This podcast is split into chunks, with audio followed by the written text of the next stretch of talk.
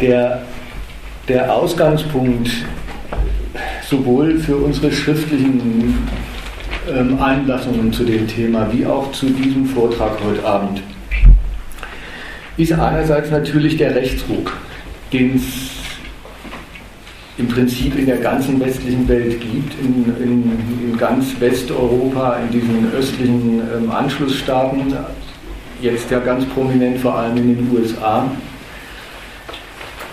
Und es ist zum anderen die Tatsache und die Art und Weise, wie sich ansonsten, und das passiert ja sehr, das passiert ja sehr ausgiebig, ist ja nicht einfach äh, ein Rechtsruck, ein Aufleben rechter bis rechtsradikaler oder rechtsextremistischer Parteien, sondern es findet damit eine Auseinandersetzung statt. Jetzt will ich mal damit kurz einsteigen, an der uns was ganz grundsätzlich irritiert. Das ist dieses, ähm, das ist ein, ein Nebeneinander von abgrundtiefer Verachtung für die Positionen, die da die Rechten oder Rechtsextremen vertreten. In aller Regel ist demokratische Kritik an denen, also Kritik der, der Teile der Öffentlichkeit, die entweder sich, die sich als Vertreter der echten, der guten, der wahren Demokratie verstehen, teilweise als Mainstream beschimpft werden, ist in aller Regel ein nicht viel mehr als das aber dann ganz gründlich verächtlich machen dieser Positionen. Bis hin zu der Frage, soll man sich überhaupt mit denen auseinandersetzen? Und diese also nebeneinander von dieser abgrundtiefen Verachtung mit einem Maß an Verständnis das uns dann auch wieder verblüfft. Und spätestens seit der Wahl von dem Donald Trump ganz deutlich verteilen sich Verachtung und Verständnis, erstens in Bezug auf die USA, aber jetzt dann auch äh, ähm, spätestens seit da. Und eigentlich irgendwie immer schon, aber spätestens seit diesem Zeitpunkt ganz deutlich auf die, auf die Führer, auf die extremen Exponenten. Einerseits und auf das, auf das Mitläufertum andererseits, auf die Mitläuferschaft, die genießt ein, ein, ein ziemlich durchgehendes Verständnis. Da kann man, das kann man denen nachfühlen. Da gibt es jetzt inzwischen, das, auch das habt ihr ja alle mitgekriegt, eine, ähm, eine umfassende Selbstkritik demokratischer, demokratischer Parteien, demokratischer Öffentlichkeitsmedienvertreter, Politikwissenschaftler und so weiter, die sagen, deren verständlichen Standpunkten sind wir viel zu lang bloß mit Ignoranz begegnet. Wir haben die nie genug von ihren Führern unterschieden. Die Führer genießen nach wie vor und jetzt erst recht die volle Feindschaft. Und dieses Nebeneinander von Verachtung und Verständnis, das soll teilweise implizit und dann an den Stellen, wo es notwendig und lohnend ist, dann auch explizit, ausdrücklich auch Mitthema werden, wenn ich die Positionen der Rechten selber kritisiere. Die Kritik des Rechtsradikalismus oder dieser um, um, um, Kategorisierung mag ich mich da nicht streiten. Die, die, die Position dieser Sorte Rechtsruck, wie sie in Deutschland von AfD, der AfD vertreten wird, an, an der entlang will ich das mal darlegen. Die Kritik davon die schließt die Kritik eben dessen ein, dass man, dass man, dass ansonsten die Auseinandersetzung in Abwinken oder Abwatschen besteht und alles, was darüber hinausgeht, sehr schnell ähm, da rein mündet, dass man dem eigentlich ziemlich viel abgewinnen kann. Wir haben weder für, dieses Argument, für die argumentlose Verachtung was übrig, noch halten wir das, was allen anderen ansonsten so verständlich vorkommt, für übermäßig verständlich oder plausibel. Ich will mal einsteigen mit einem Zitat von, dem, von, diesem, von dieser einen Spitzenfigur der AfD. Das ist der Alexander Gauland. Der hat, von wann ist es? Der hat Mitte dieses Jahres ähm, mal geäußert, wir geben viel Geld anderen und haben kein Geld für unsere eigenen Renten, für unsere eigenen Kinder, für genügend Kindergartenplätze. Das alles kann nicht bezahlt werden, aber Flüchtlinge dürfen es sein, so viel wie möglich. Das ist so eine jedem vertraute Position, die es in dieser oder in anderen Fassungen gibt. Jetzt, wenn man eben nicht gleich sagt, oh, da ist einer, ähm, da ist einer schäbig gegenüber Flüchtlingen, den muss man auspfeifen.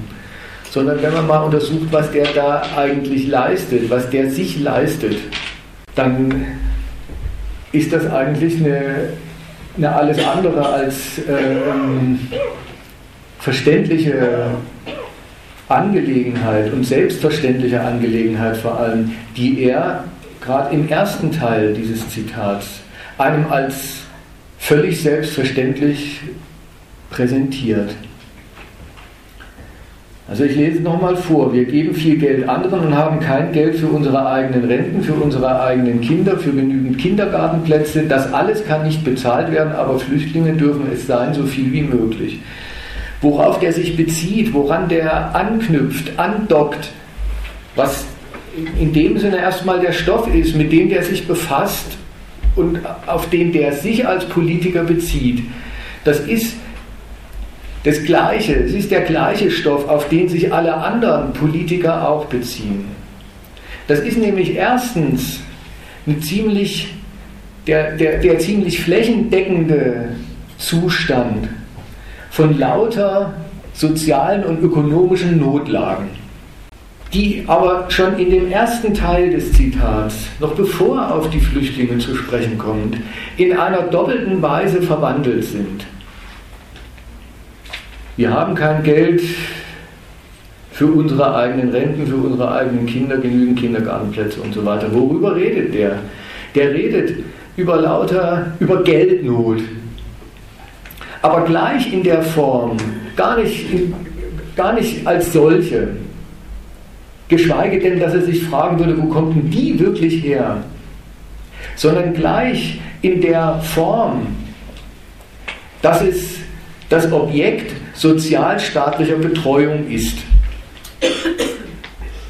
Der redet über den Umstand, dass Leute ein ganzes Leben lang arbeiten und nachher sich noch nicht mal einen Lebensunterhalt erarbeitet haben.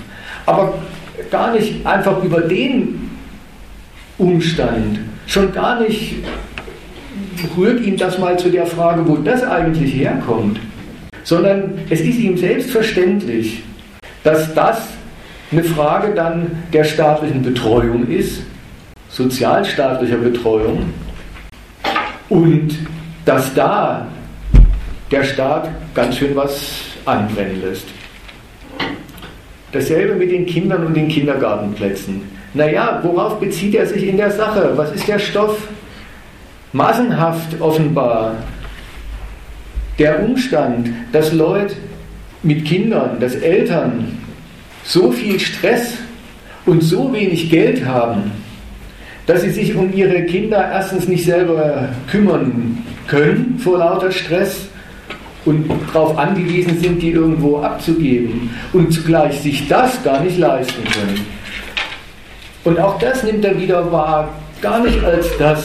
Und fragt dann, wie, wie geht denn sowas, wo gibt es denn sowas, warum, sondern ist schon gleich wieder, so wie es bei ihm vorkommt, ein Fall unbewältigter nicht korrekt wahrgenommener staatlicher Sozialbetreuung. Das ist schon mal die erste, keineswegs selbstverständliche Verwandlung. Und hier ist schon mal der allererste Punkt, eine Selbstverständlichkeit, die keine ist, aber die die Rechten mit allen anderen teilen. Ökonomische Not gleich nur wahrnehmen als, das ist doch eine Aufgabe, die hat der, der hat der Staat sich zu widmen und das tut er nicht. Dass die erstmal da sein muss, bevor er sich gut, mittel oder schlecht drum kümmert, das kommt auf, das kommt in, in, auf dessen Schirm nicht vor. Und diese Verwandlung von Bedürftigkeit, von ökonomischer Not in, das ist ein Fall staatlicher Fürsorge, von der die Leute offenbar ebenso massenhaft auch nicht leben können, mit der sie auch nicht zurechtkommen. Diese, diese Verwandlung, die präsentiert er jetzt schon wieder unter noch einem ganz anderen Gesichtspunkt. Dass, dass massenhaft Leute, anständige Deutsche, die entweder ihr ganzes Leben lang gearbeitet haben oder es immer noch tun, damit nicht zurechtkommen und mit der staatlichen Unterstützung auch nicht zurechtkommen, weil die ausbleibt, dass die, dass die Gelder nicht fließen, von denen die abhängig sind. Das nimmt er auf, aber nimmt daran was komplett anderes wahr. Der nimmt an, dem, an der nicht bedienten Bedürftigkeit der Deutschen bloß wahr, dass andere was kriegen. Das mag ein total vertrautes Denken sein. Und wenn sich jetzt jemand ertappt fühlt, dann ähm, soll er das. Es ist, nur, es, ist nur nicht, es ist nur nicht vernünftig. Eine Bedürftigkeit ist das eine, eine nicht bediente Bedürftigkeit ist was anderes. Aber ein Mangel von den einen unter dem Gesichtspunkt, dass andere was haben, zu besprechen, ist ein Quatsch. Der, der macht einen, fiktiv, einen, einen völlig fiktiven Vergleich. Er, er macht sich noch nicht mal anheichig, das traut er sich gar nicht. Der tut noch nicht mal so. Ich weiß nicht, was er auf Nachfrage sagen würde. Auf die Nachfrage, ähm, ob denn, also so tut er ja auch gar nicht erstmal, als ob den Rentnern deswegen ihr Rentnerleben so schwer fällt, weil die Flüchtlinge ins, ins schöne deutsche Heimatland eingelassen worden sind. Der tut vernünftigerweise, möchte man fast sagen, noch nicht mal so, als ob die, ähm, als ob die Flüchtlinge, die, ähm, die auf bayerischen Zeltplätzen kampieren, irgendwelchen ostdeutschen Kindern die Kindergartenplätze wegnehmen. Das wäre auch gar nicht gut nachzuweisen, aber das will er auch gar nicht und das muss er auch gar nicht. Was er vollbringt, das ist die so so, also theoretisch so falsche, wie, wenn man es moralisch ausdrücken will, dreiste Verschiebung. Eine, eine, eine, eine staatlich betreute, massenhafte Bedürftigkeit, mit der dies angeht, allen Grund offenbar zur Unzufriedenheit zu haben, weil sie damit schlecht oder gar nicht zurechtkommen. Unter dem Blickwinkel von was ganz anderem zu betrachten. Das ist so üblich wie falsch.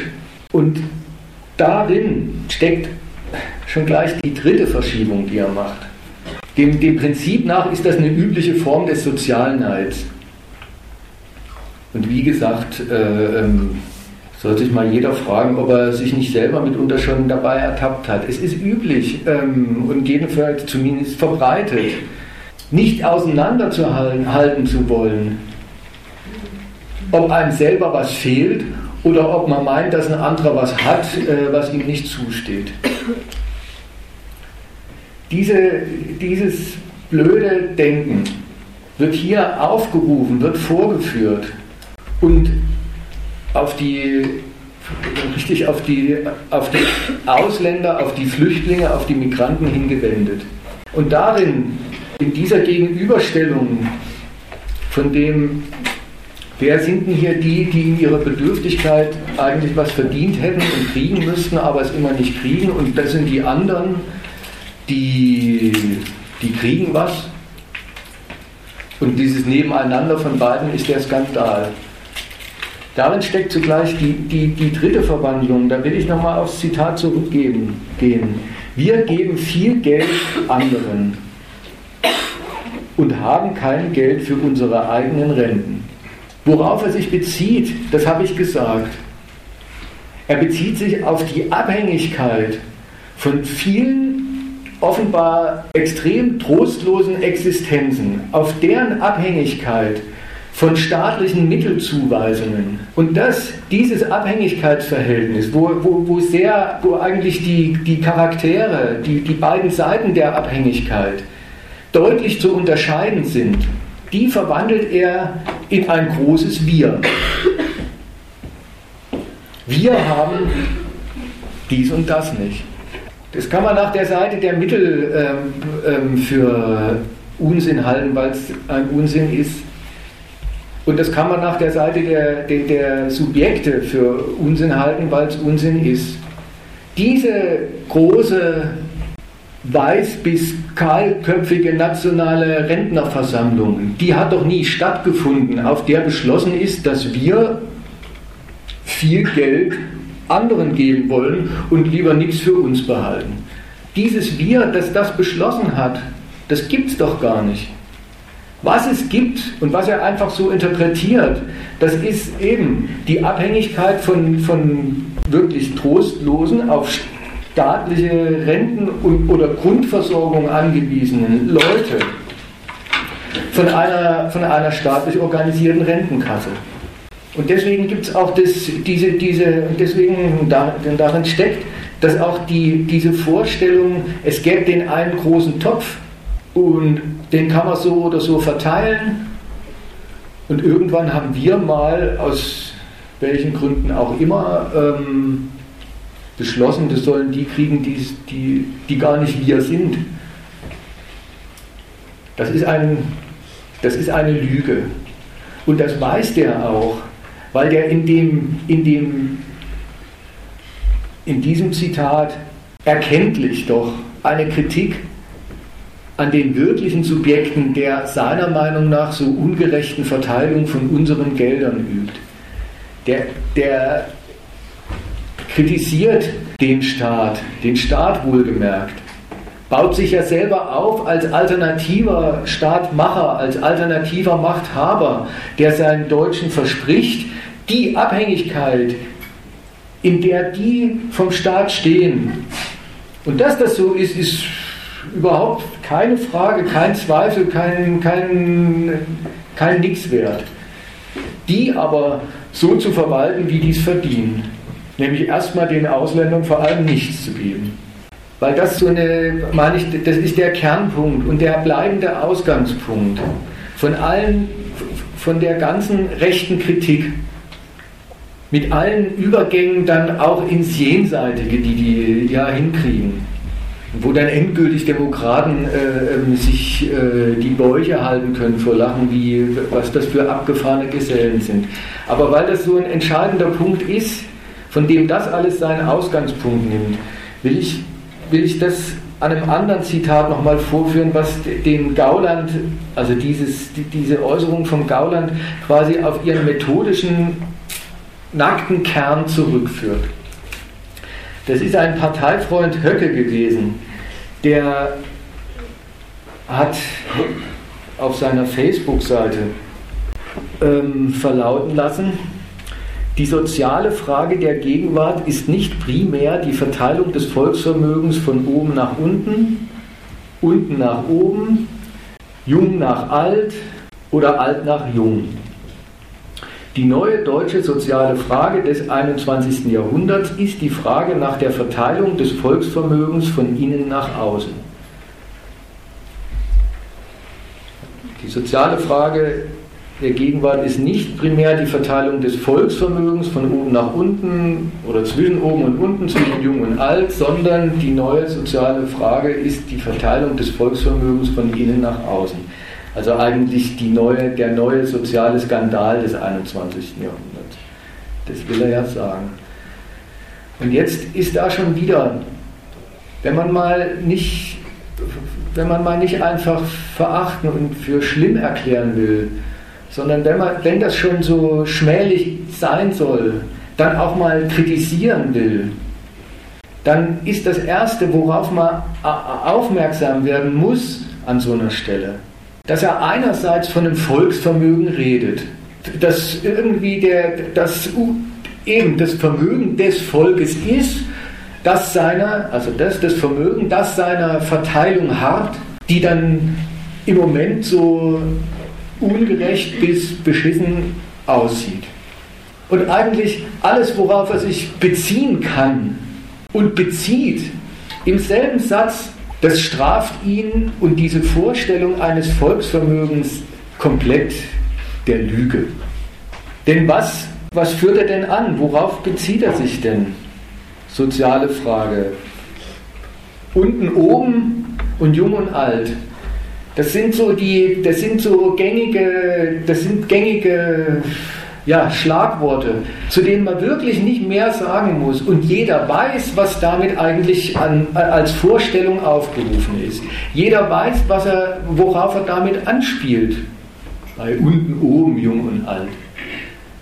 Nämlich, dass es lauter Verlierer davon gibt, dass es Reichtum hier in diesem Land, in der schönen deutschen Heimat, eben gar nicht als das, das Vermögen des Volkes gibt, sondern dass es Reichtum überhaupt bloß gibt, erstens als Privaten, der nicht dem Volk gehört, sondern immer jemandem. Und dieses jemandem gehören einschließt, dass es alle anderen ausschließt. Und das weiß auch jeder.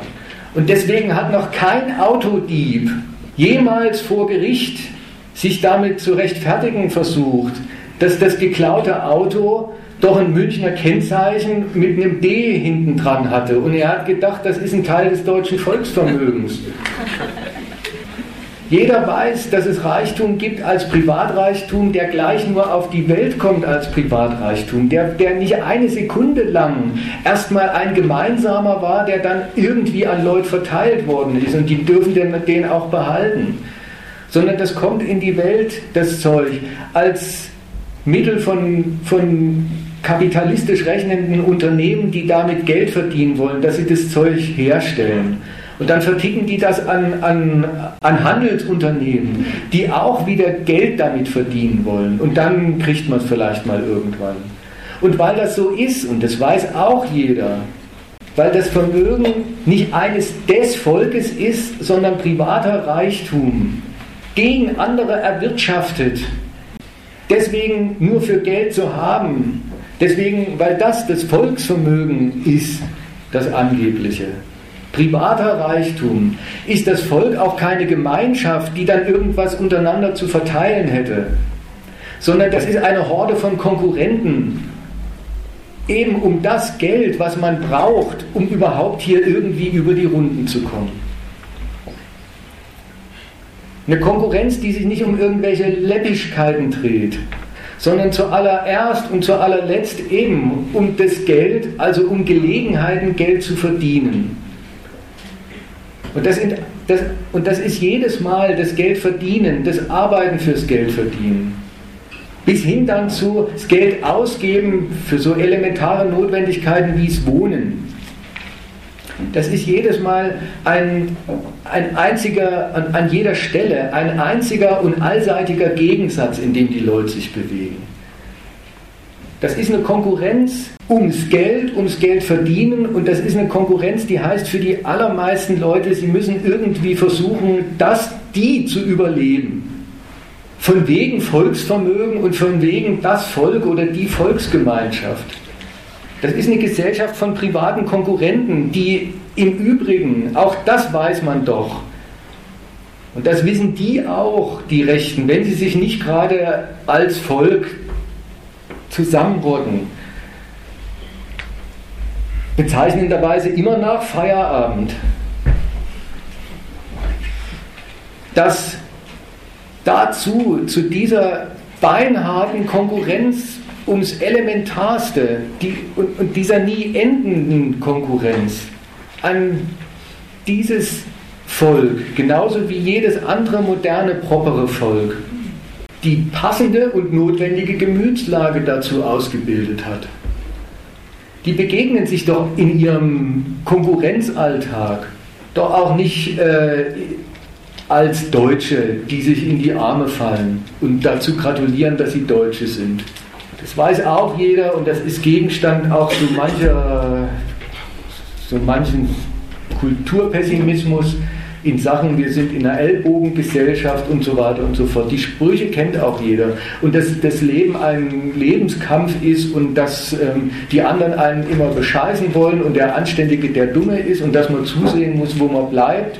Und ähm, insgesamt gönnen die sich alle nicht das Schwarze unter den Fingernägeln. Und immerzu wissen sie, dass jede Schwierigkeit der Konkurrenz, die sie führen müssen, die sie führen müssen, weil sie das Geld brauchen, nicht weil sie es sich ausgesucht haben, weil sie sagen, wir machen lieber einen auf Ellbogen, sondern die Konkurrenz, in die sie geworfen sind, dass jede Schwierigkeit, mit der sie in der zu tun haben, niemals dieser Konkurrenz anlasten würden.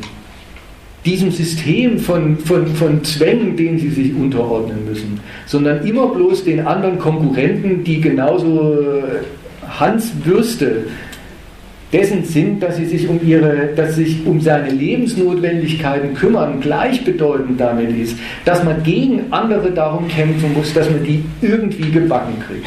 Und deswegen ist diese Konkurrenz so angewiesen drauf und ist scharf drauf und fordert die auch immer. Auf eine Staatsgewalt, die die schützt, die der Regeln verpasst, an die man sich zu halten hat, die in diesem Schutz als allererstes einbegreift, dass die für die meisten so ruinösen Konkurrenzresultate geschützt sind und die mit ihrer Gewalt und ihrem Gewaltmonopol dafür sorgt und oft genug von den Konkurrenten selber angerufen wird, damit sie dafür sorgt, dass die Gegensätze ähm, irgendeine Bahn kriegen. Spätestens an der Stelle kann man sich klar machen, dass erstens die Rede vom Volksvermögen eine Lüge ist. Dass die Rede von einer, diese Vorstellung von einer Volksgemeinschaft, die sich zusammengefunden hat und dann ihr Vermögen verteilt, und, und zwar nach, danach, wer sich da gemäß den, den hiesigen Anstandssitten am besten aufgeführt hat, womöglich, dass das auch eine Lüge ist.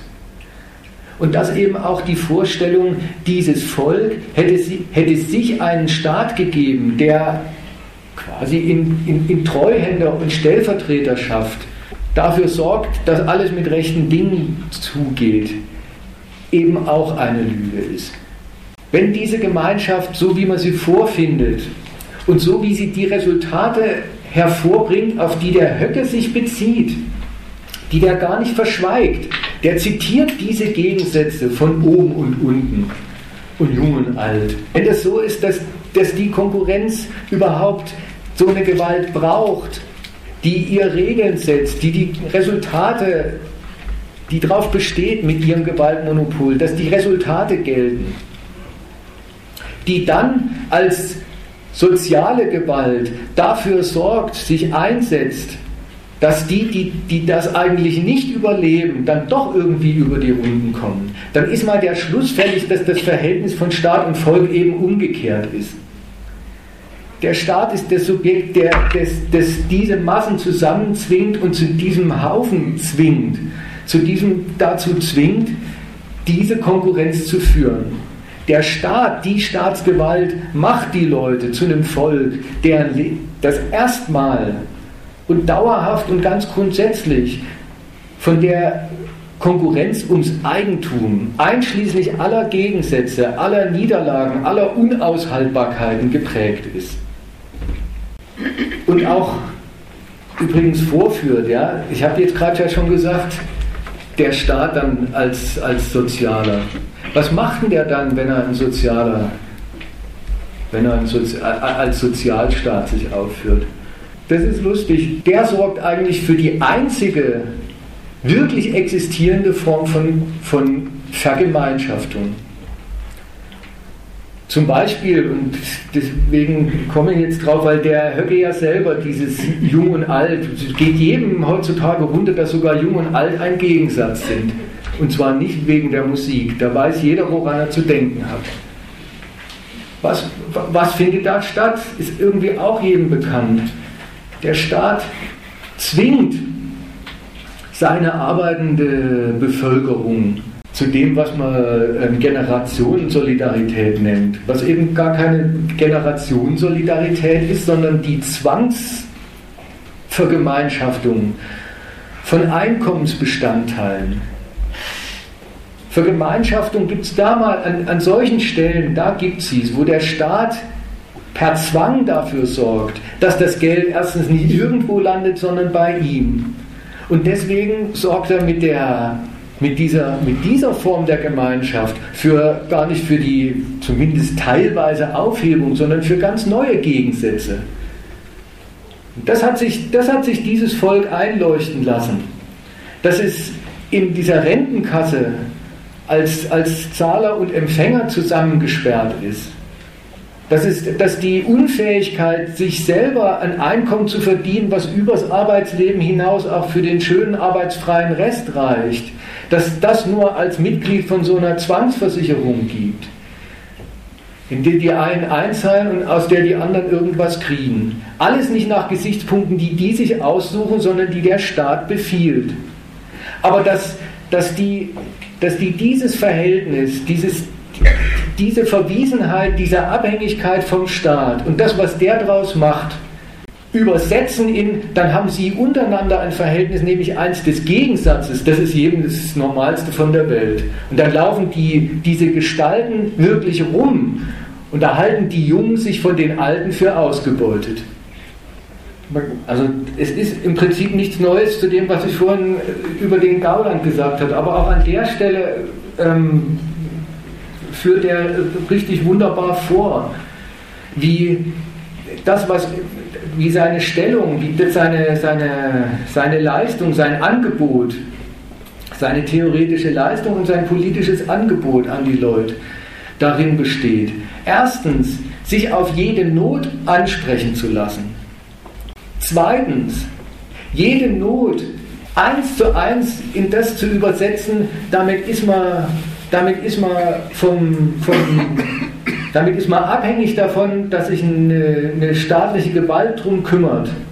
Erstens als, als die Ordnungsgewalt der Konkurrenz, zweitens als der soziale Wohltäter, der es dann überhaupt möglich macht, dass man diesen Mist, ähm, dass man in dem zurechtkommt.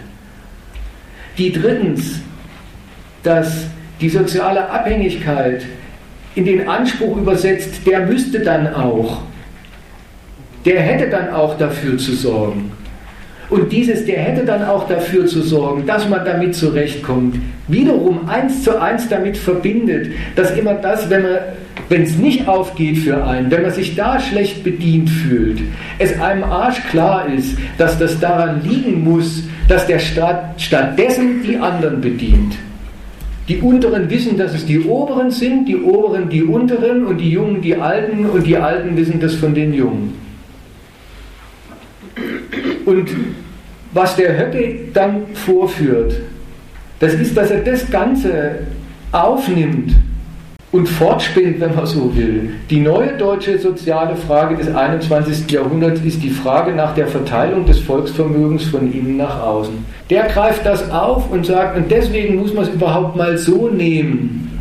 Dann ist der eigentliche, das eigentlich anspruchsberechtigte Subjekt ist das Volk und zwar in seiner Eigenschaft als Volk, in seiner Eigenschaft als deutsches Volk.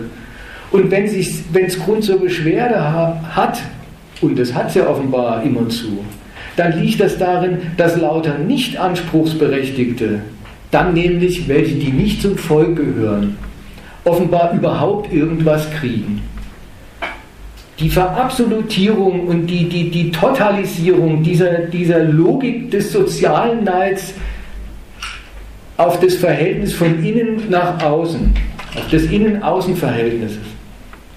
Das ist, ähm, das ist die so theoretisch so falsche, so abstruse, aber offenbar total einleuchtende Leistung dieser Rechte. Und vielleicht ist es ja bis dato schon klar geworden, bis dahin. Vielleicht hat man es gemerkt, ich sage es trotzdem nochmal dazu. Man muss sich mal überlegen, wie weit die, diese Rechten eigentlich sich auf einen Common Sense berufen können. Und wo überhaupt erst der, sagen wir, der Unterschied oder der Gegensatz zum Rest der, der politischen Landschaft anfängt. Ja, jedenfalls diese dreifache Lüge von Volksgemeinschaft mit ihrem Volksvermögen, ähm, dem der Staat ähm, es schuldig ist, Anstand zu belohnen und von Fremden zu verschonen. Diese Lüge ist es jedenfalls nicht, die Rechte vom, vom Rest der demokratischen Meinungsbildung unterscheidet.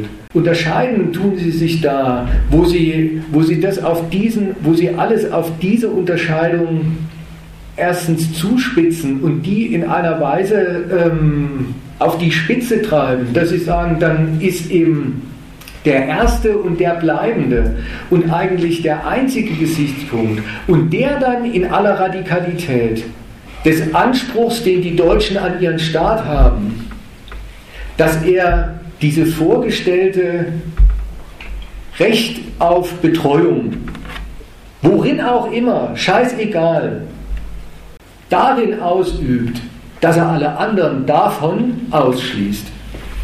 Ohne der Diskussionsveranstaltung, die jetzt eben ja schon angekündigt wurde, ähm, allzu weit vorzugreifen. Also der Diskussionsveranstaltung, ähm, wie kämpfen eigentlich die Linken gegen die Rechten?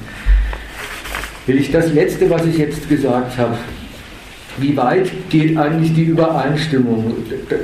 Kurz, dann kurz doch noch anreißen. Das ist jetzt ein Zitat ähm, der, von so Vertretern der Linksparteien. Wo habe ich es? Wo habe ich wir haben heute einen großen Niedrig, sagt die Wagenknecht, wir haben einen großen Niedriglohnsektor mit Leiharbeit, Dauerbefristung, Minijobs.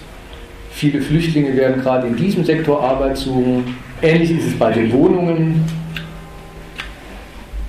in denen immer, ohnehin immer schon die Ärmeren leben.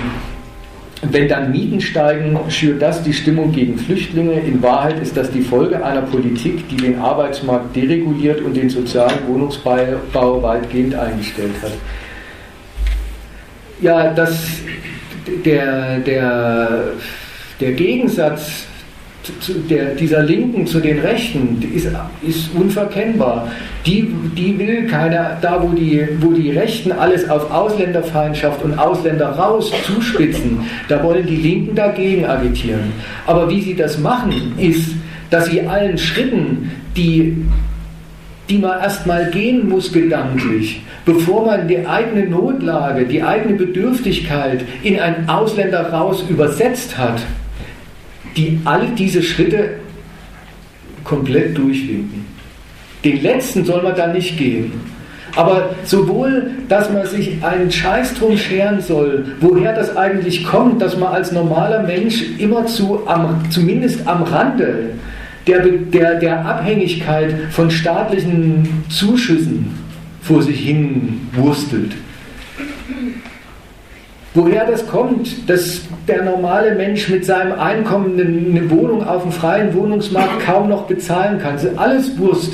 Die, auch die Wagenknecht kennt soziale Not überhaupt gar nicht anders als in der Fassung. Das ist eine Aufgabe, dass der Staat sich um sie kümmern muss. Dass es die geben muss, bevor der sich darum kümmern kann, ist ihr egal.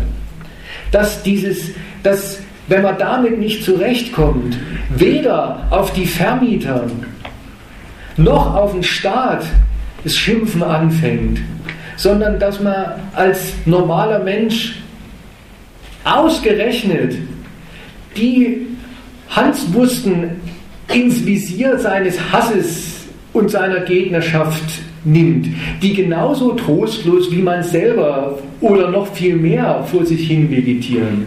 Auch das ist ihr selbstverständlich. Klar, die, die Konsequenz will sie dann nicht.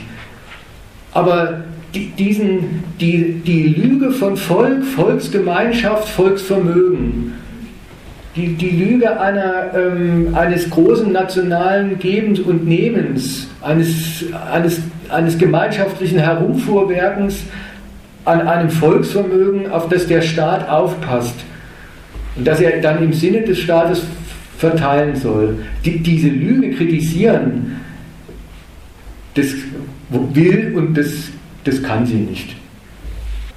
Okay, die Rechten. Das ist, das meine ich, ist der, das ist der bleibende Ausgangspunkt. Deswegen habe ich jetzt so viel Wert drauf gelegt. Das ist auch das, worauf Sie sich an Normalbewusstsein beziehen und, und, und berufen können. Das können Sie, da können Sie ganz viel einfach abrufen. Und das treiben Sie in Ihrer Weise voran das treiben sie auf, den, auf, den, auf, diesen, auf diese Zuspitzung. Das unterscheidet sie dann von den anderen. Das treiben sie auf die Zuspitzung zu. Also, ist, also dreht sich das Leben des Volkes und das Verhältnis des Volkes seines Staats. Das dreht sich eigentlich bloß um das Verhältnis, sichert man die Exklusivität gegen alle anderen. Und, das, und daher kommt das. Daher kommt das, dass die Rechten Marke AfD den Übergang hinkriegen, überhaupt die Anwesenheit von Ausländern, von, von, von Migranten, Flüchtlingen oder, oder Arbeitsmigranten welcher Art und Kategorie auch immer, die, die, die Anwesenheit selber nicht nur für einen Anschlag auf, auf aufs deutsche Volksvermögen zu halten, den jeder gute Deutsche ähm, gehörig missbilligen darf, sondern darum versteigen die sich glatt zu dem nächsten Wahnsinn, die Anwesenheit der Fremden für eine Gefahr der Identität der Deutschen selber zu halten. Dazu wieder ein Zitat vom Ach, wieder vom Gauland. Es ist, liebe Freunde, eine Politik der menschlichen Überflutung. Ich weiß, das hören manche nicht gern, halten es für unmenschlich. Unmenschlich. Nein, es ist die Wahrheit. Es ist der Versuch, das deutsche Volk allmählich, allmählich zu ersetzen durch eine aus allen Teilen dieser Erde herbeigekommene Bevölkerung. Ein anderer hat in dem Zusammenhang gesagt, ein Herr Hampel, andere Parteien wollen Zuwanderung nur, damit die Deutschen in einem großen europäischen Brei aufgehen. Ja, das mag man, da, da mag man dann endgültig äh, sie für bekloppt halten. Da, da kann jeder anständige Mensch sagen, die haben doch, äh, die haben doch einen Schuss nicht gehört oder so.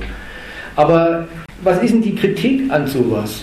An solchen, von mir aus kann man ja mal sagen, etwas wahnhaften Übergängen. Meine, der, der, die Kritik liegt zum einen in dem, was ich gesagt habe, zugespitzt bei den Rechten, überhaupt auf, das, das wäre schon alles, worum es geht, innen oder außen. Die, das, was, das, was es als Moment als Bestandteil von die, eigentlich von allem politischen Denken gibt. Die Übersetzung davon, dass man in eine staatlich organisierte Konkurrenz geworfen ist, darin abhängig ist vom Staat, in ein Anspruchsverhältnis. Diese Grundlüge fortgesponnen zu und dann ist der Hauptanspruch, den man hat, dass dieses Verhältnis gefälligst ein ausschließliches zu bleiben hat wenn man das dazu fortspinnt, dass das dann auch der erste und letzte und überhaupt der Anspruch ist, dann ist es wiederum überhaupt kein Wunder, dass dann solche Rechten diese Konsequenz folgerichtig um die nächste erweitern, indem sie sagen, dann lebt das Volk nicht nur gut und schlecht mit oder ohne Anwesenheit von Ausländern, sondern dann geht das Volk unter. Wenn die ganze Idee der Volksgemeinschaft, diese kontrafaktische Lüge zu einem per staatlicher Gewalt zusammengezwungenen Haufen von Konkurrenten ist, dann hängt die ganze Idee der Identität des Volkes am Gegensatz zu allen anderen, an der Ausschließlichkeit. Und dann werden sie da entsprechend radikal und setzen auf alle bisher schon kritisierten Falschheiten und Dummheiten noch die eine oder andere drauf. Denn, jetzt gehen wir das Zitat nochmal durch. Also nochmal, gehen wir es durch. Es ist, liebe Freunde, eine Politik der menschlichen Überflutung. Ich weiß, das hören manche nicht gern, halten es für unmenschlich. Nein, es ist der Versuch, äh, das Volk allmählich zu ersetzen durch Bevölkerung. Der sagt, dass das Volk, was für sich eine Gemeinschaft ist und das sich einen Staat gegeben hat, das wird von eben diesem Staat ersetzt durch Bevölkerung. Und Bevölkerung, das ist für ihn die große Gegenkategorie äh, zu dem eigentlichen Volk, was von sich aus eins ist. Und Bevölkerung, das ist ja bloß die, die Summe aller Anwesenden. Erstens, das, worauf er sich bezieht, ist eigentlich schon wieder praktisch das Dementi seiner Idee. Das, was der Staat vorführt, so der, der deutsche Staat gerade, das ist ja, die, das, ist ja das Dementi, die, die praktisch wirkende Widerlegung dieser Schnapsidee. Deutsche wären erstmal Deutsche und hätten sich dann ihren Staat und ihre Grenzen gegeben. Der Staat sagt nein. Was Deutsche sind, was das deutsche Volk ist, das ist zuallererst mal, das ist ganz prinzipiell das, was er an Volk, an Bevölkerung ein- oder ausschließt. Der Staat führt vor, mit seiner Einwanderungspolitik, wie rum die Reihenfolge objektiv ist. Und dass, dieses, dass das, man wäre eine Gemeinschaft vorm Staat die, und die Gemeinschaft besteht vor allem darin, dass die anderen nicht dazugehören.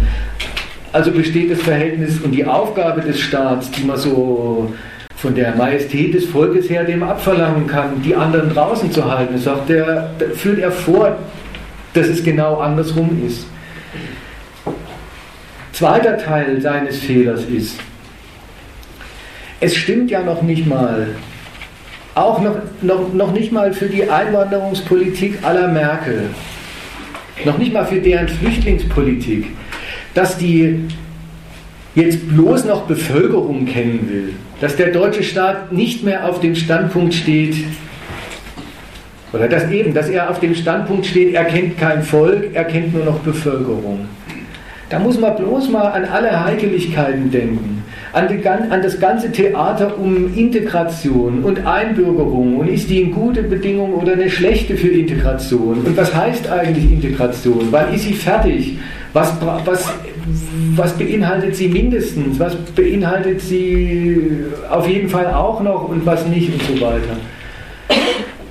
Deutschtest und, und Heimatkundetest für Ausländer, die, von denen man dann immer in jeder Satirezeitschrift erfährt, dass kein Inländer sie bestehen würde.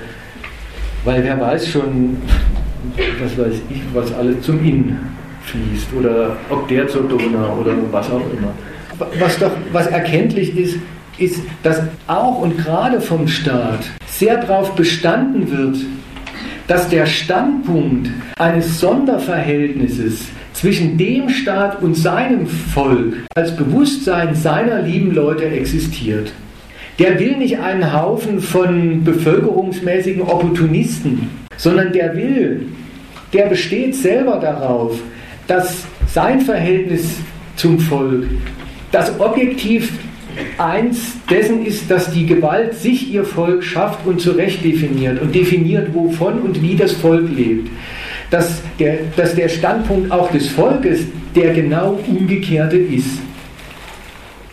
Auch der Staat versteht sich und will sich verstehen als Diener der Ansprüche seines Volkes an ihn. Der will nicht einfach Opportunisten, sondern der will Loyalität. Und wenn er euch an alle Integrations- und Doppelpassdebatten der letzten Jahre und Jahrzehnte erinnert, meine ich, das, das macht deutlich, dass die Rechten eigentlich genau dieses, nicht, erstens dieses staatsbürgerliche und zweitens aber auch dieses staatliche, dieses obrigkeitliche Bedürfnis, diesen, diesen Standpunkt und diesen Imperativ, das ist mehr als bloß durch Gewalt erzwungener Opportunismus, dass sie den aufgreifen und daran eigentlich sehr konstruktiv weiterdenken und der Meinung sind und die Meinung vertreten, dass so wie der jetzige deutsche Staat es handhabt, beide Seiten vor die Hunde gehen. Und die rechte Variante ist, dem Staat im Prinzip seinen eigenen Anspruch, er will doch Diener eines Volkes sein, vom Standpunkt des Volkes aus zurückzureisen zu sagen, das machst du, das, das lässt du gerade missen. Du lässt nicht nur alle Ansprüche missen, die man als völkischer, volksmäßiger Herr an seinen staatlichen Diener anständigerweise stellen darf, sondern du machst sogar noch das Volk, nämlich dessen Identität kaputt. Deswegen mal noch ein paar Bemerkungen zu dieser Kategorie der Identität. Und das kennt ihr ja vielleicht. In Dresden an einem nebeligen Nachmittag äh, wird irgendeinem Sachsen ein, ein Mikrofon in die Hand gehalten, in den Mund gehalten. Und der soll mal sagen, was ihn so sehr bedrückt, dass er bei Pegida äh, mitmarschiert oder mitläuft. Und dann sagt der, der in seinem Zittauer Gebirge noch nie einen Muselmann gesehen hat, dass die Muselmänner als solche ihm aber seine Identität klauen. Mit zwei N und drei D. Und auch da kann man sich wieder drüber lustig machen und kann das lächerlich finden. Aber man kann sich auch und sollte sich mal und muss sich die Mühe geben, den Fehler, den Unfug, die Verrücktheit von, so, von dieser Kategorie der Volksidentität auf den Punkt zu bringen, mal zu kapieren, wenigstens versuchsweise die offenbar als allererstes die, die, die als herausragende Eigenschaft die hat, dass sie verdammt empfindlich ist.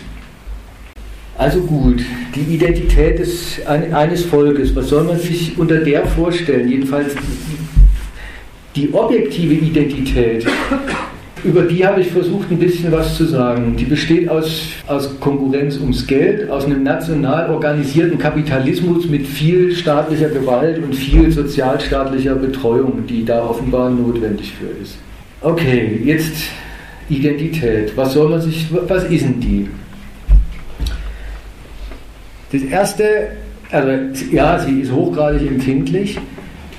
Viel mehr, auf viel mehr können sich die, die der Meinung sind, sie ist so empfindlich und sie muss geschützt werden, dann auch nicht mehr einigen. Was dazugehört, was sie ausmacht im Kern und im, in der Schale, immer schon oder seit neuestem erst. Da gibt es ähm, die wildesten, die wildesten Spekulationen. Man, ja, rechtes Gedankengut geht dann oft in diese ganz verpönte Richtung, die suchen es dann im Blut oder in den Genen, aber dann suchen sie es auch woanders, in der Kultur und so weiter und so fort. Und ähm, dieser Gedanke einer Volksidentität, der für sich auch in der Demokratie nicht verpönt ist, im Gegenteil, der ist der, das ist der Gegenstand, darum dreht sich viel Debatte, wer sind wir? Wer sind wir eigentlich? Was, was macht unsere Identität aus? Jetzt dazu ein paar Hinweise, auf welchem Feld man sich da bewegt, wie verrückt das ist und auch was man daraus wiederum lernen kann. Erstens, es kann einem auffallen, Oder sagen wir mal nulltens. Eine Identität kann man nicht verlieren. Also die, die Angst kann man eigentlich jedem nehmen. Weil Identität heißt ja bloß, dass man man selbst ist und nicht, und nicht wer oder was anderes. Davon zu reden, dass man seine Identität verliert, ist für sich ein, ist für sich ein Nonsens. Naja, vielleicht ändert sie sich ja mal aber dann ist man ja trotzdem immer noch mit sich selbst identisch. Das Zweite ist, Auch so kann man mal sich den Gedanken erschließen, den ich vorhin über die Reihenfolge von staatlicher Gewalt und volksmäßigem Kollektiv gesagt habe.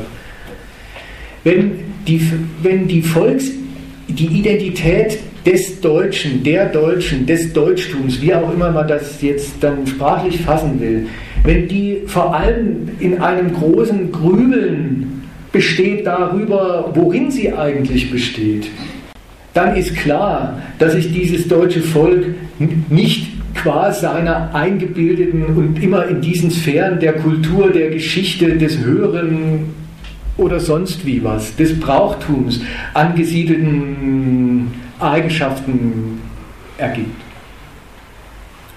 Wenn das überhaupt die Frage ist, ähm, wer, wer sind wir und was macht uns aus, und die Rechten sehen das so und die Mittleren sehen es so und die Linken sehen es so, dann ist offenbar dann ist offenbar klar, dass es dieses Wir getrennt von all diesen Eigenschaften gibt. Dann verweist das selber schon darauf, dass Wir hat seine Existenz in der Gewalt, mit der es geschaffen worden ist und zusammengehalten wird.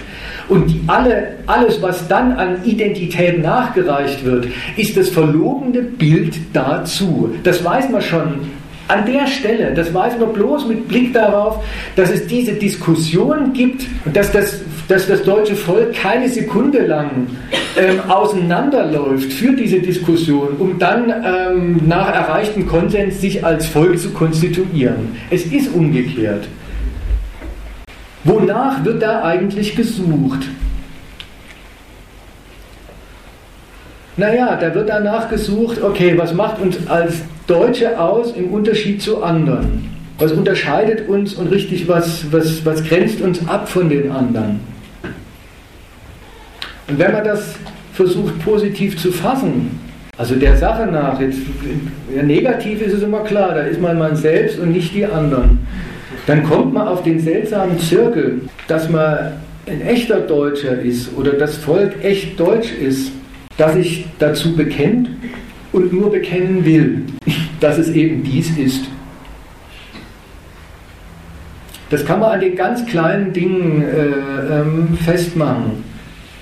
Wenn einer sagt, ich, ich esse gern Pfannkuchensuppe, weil ich Bayer bin. Oder Schnitzel, weil ich Deutscher bin. Oder weil ich Deutscher bin, halte ich auf die deutsche Nationalmannschaft. Was leistet man sich da eigentlich für einen Gedanken? Da leistet man sich den Gedanken, das ist das, wonach da gesucht wird, da beansprucht man das, dass man den Willen, zu dieser Gemeinschaft zu gehören, davon trennen will, dass es die eigene Willensleistung ist. Wer sind die wirklichen Deutschen? Und kann man, kann man über zugereist sein, ähm, wirklich deutsch werden? Und die Zugereisten, wenn sie es dann hierher verschlägt und dann essen die dann am Ende auch gern Pfannkuchensuppe. Womöglich essen die die dann bloß, weil es ihnen schmeckt. Oder ist es bei denen dann auch Ausdruck davon? Das sind dann, das ist eigentlich, das ist das, das wonach gesucht wird, das ist das Heikle und, das, und deswegen auch das ist eminent Wichtige. Ist es dann auch so, dass sie ihren, ihren Willen hierher und hier dazu zu gehören, gar nicht, ähm, dass sie dem gar nicht mehr frei selbst gegenüberstehen, sondern eigentlich gar nicht mehr anders können.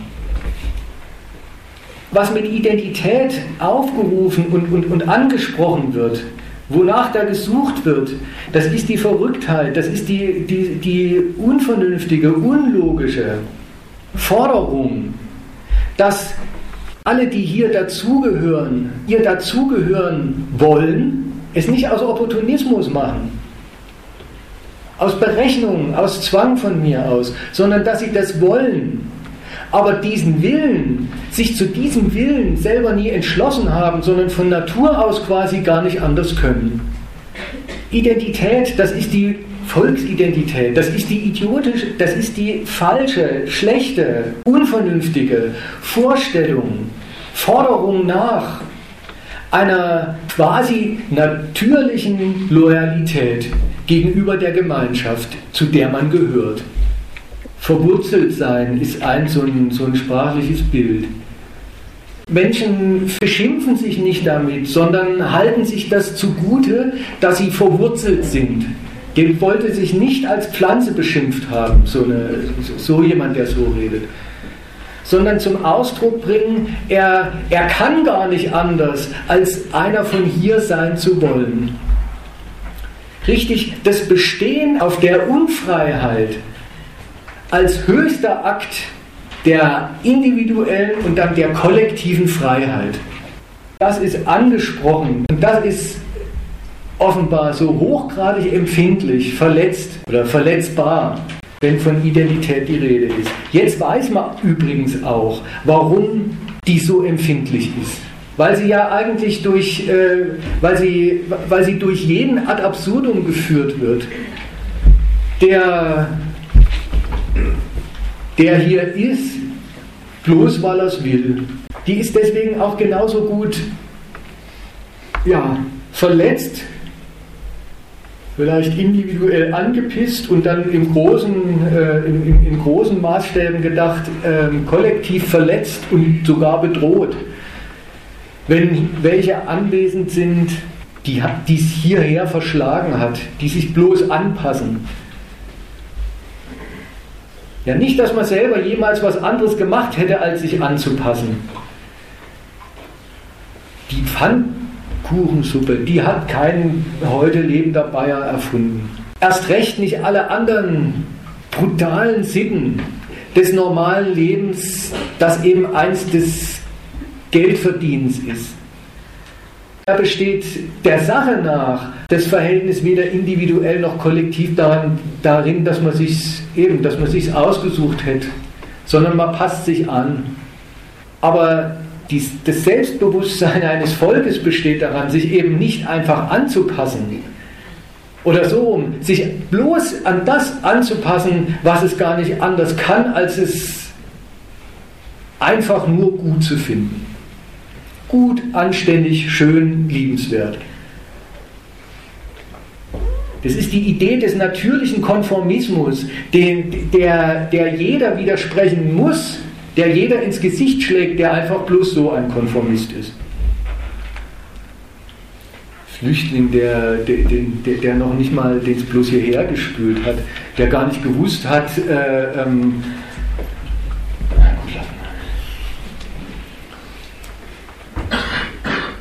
Und so rum kommt dann die rechte Gesinnung.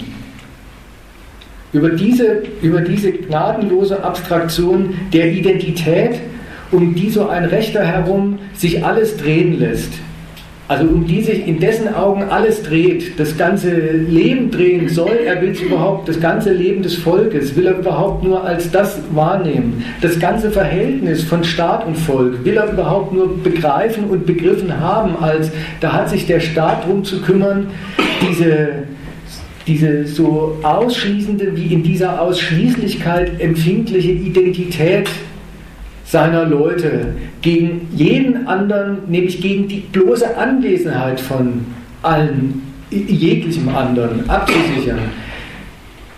Weil die das so sehen, die Rechten, sind sie auch, kommen sie genau so auf die, auf die Staatsgewalt zu sprechen und kommen an der Staatsgewalt überhaupt nur auf das eine Moment zu sprechen, nämlich ihre Gewalt. Das ist dann das, ist dann das worin sie politisch alles aufgehen lassen. Das Volk ist dann mit sich identisch, wenn der Staat seine Gewalt ohne Rücksicht dafür gebraucht, jeden, der sich nicht aus Anstand ans Anständige hält, schon weil er es gar nicht kann, weil er nicht von Natur aus so ist, jeden so jeden zu unterdrücken oder rauszuschmeißen. Das ist die, das ist die quasi die, die, nicht nur die vorzügliche, die allererste, sondern eigentlich die einzige Aufgabe, die ein Rechter dem, dem, dem Staat zuspricht, aber die er das ist dann nichts Reduziertes, das ist kein reduziertes Programm, keine Bescheidenheit, sondern darin sind sie dann absolut und total anspruchsvoll.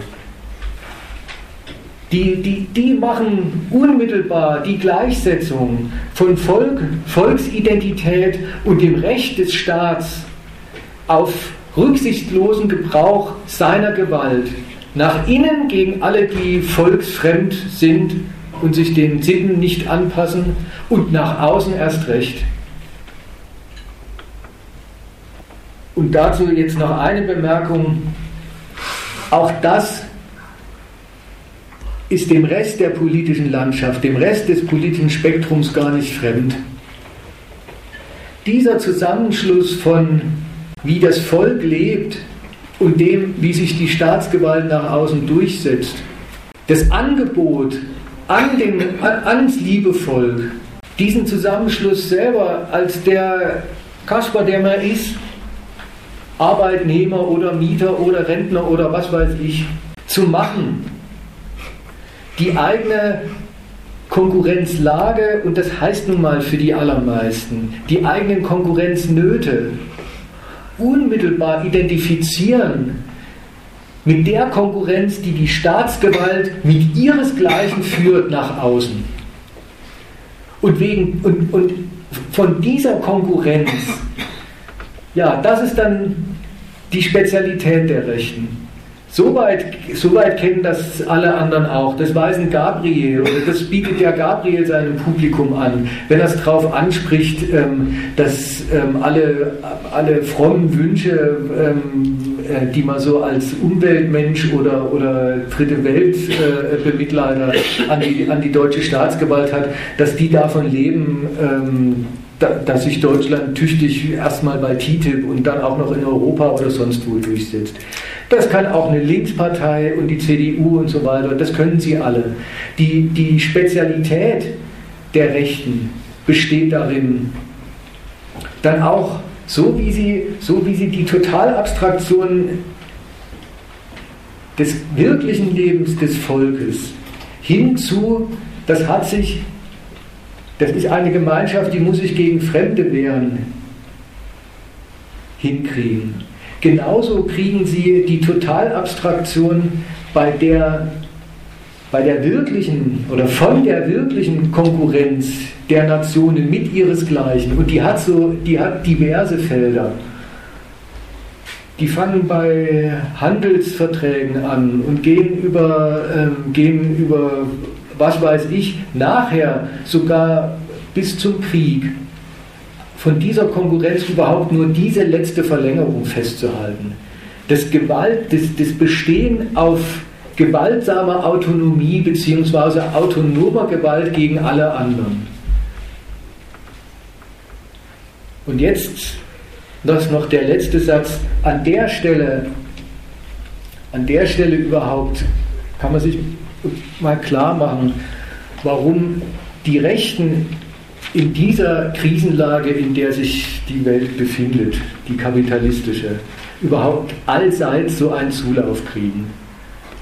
Weil die Nationen für sich, die nationalen Führungen nämlich, alle selber schon ganz von sich aus der Meinung sind, dass es daran im Verhältnis, nämlich im Konkurrenzkampf gegen die anderen Nationen, der eigenen Nation womöglich ein bisschen gebricht.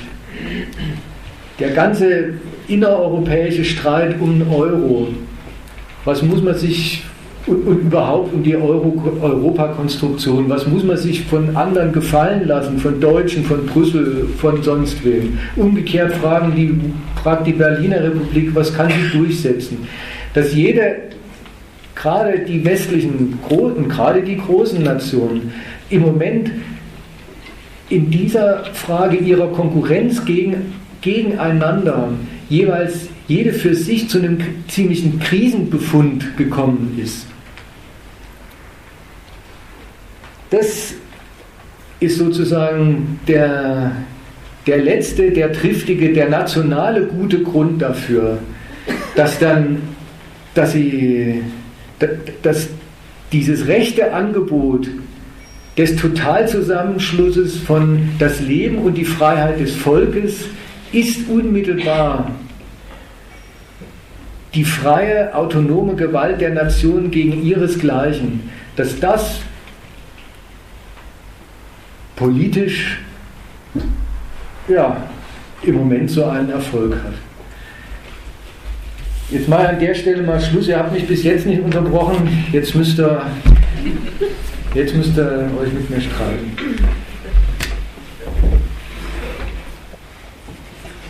Kein Widerspruch gibt, habe ich noch eine Nachfrage.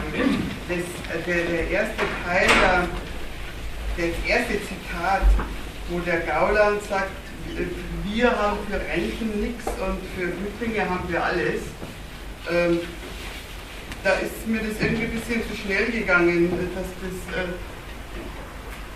ich habe zwar den Eindruck gehabt, es sollte jetzt irgendwie die Logik, die Unlogik von, von dieser Rede freundlich mit werden, aber ich, ich konnte es nicht ganz nachvollziehen, wie, wie, man dann, wie, wie man dann bei dem üblichen Sozialneid landet. Das ist mir irgendwie ein bisschen schnell gegangen. Also das eine habe ich, äh, äh, äh soweit habe ich es mitgegriffen, dass, ähm, dass da die, äh, erstens die Bedürftigkeit, die ein Einzelner so hat, äh, schon gefasst wird als, äh, das wäre ein, ein, ein Wir, das eine soziale Betreuung braucht, aber dann da reißt irgendwie bei mir ab nachher, wie du dann auf den, Sozial, den üblichen Sozialneid gekommen bist. Oder was, äh, also mir fehlt jetzt da, ich kann es nicht so wiedergeben, äh, was die, die genaue Unlogik von diesem Gedanken ist. Wenn man seinen äh, Schaden damit erklärt, dass ein anderer was hat. War das das? Ja, und da kommt es total drauf an, was eigentlich erklären heißt an der Stelle.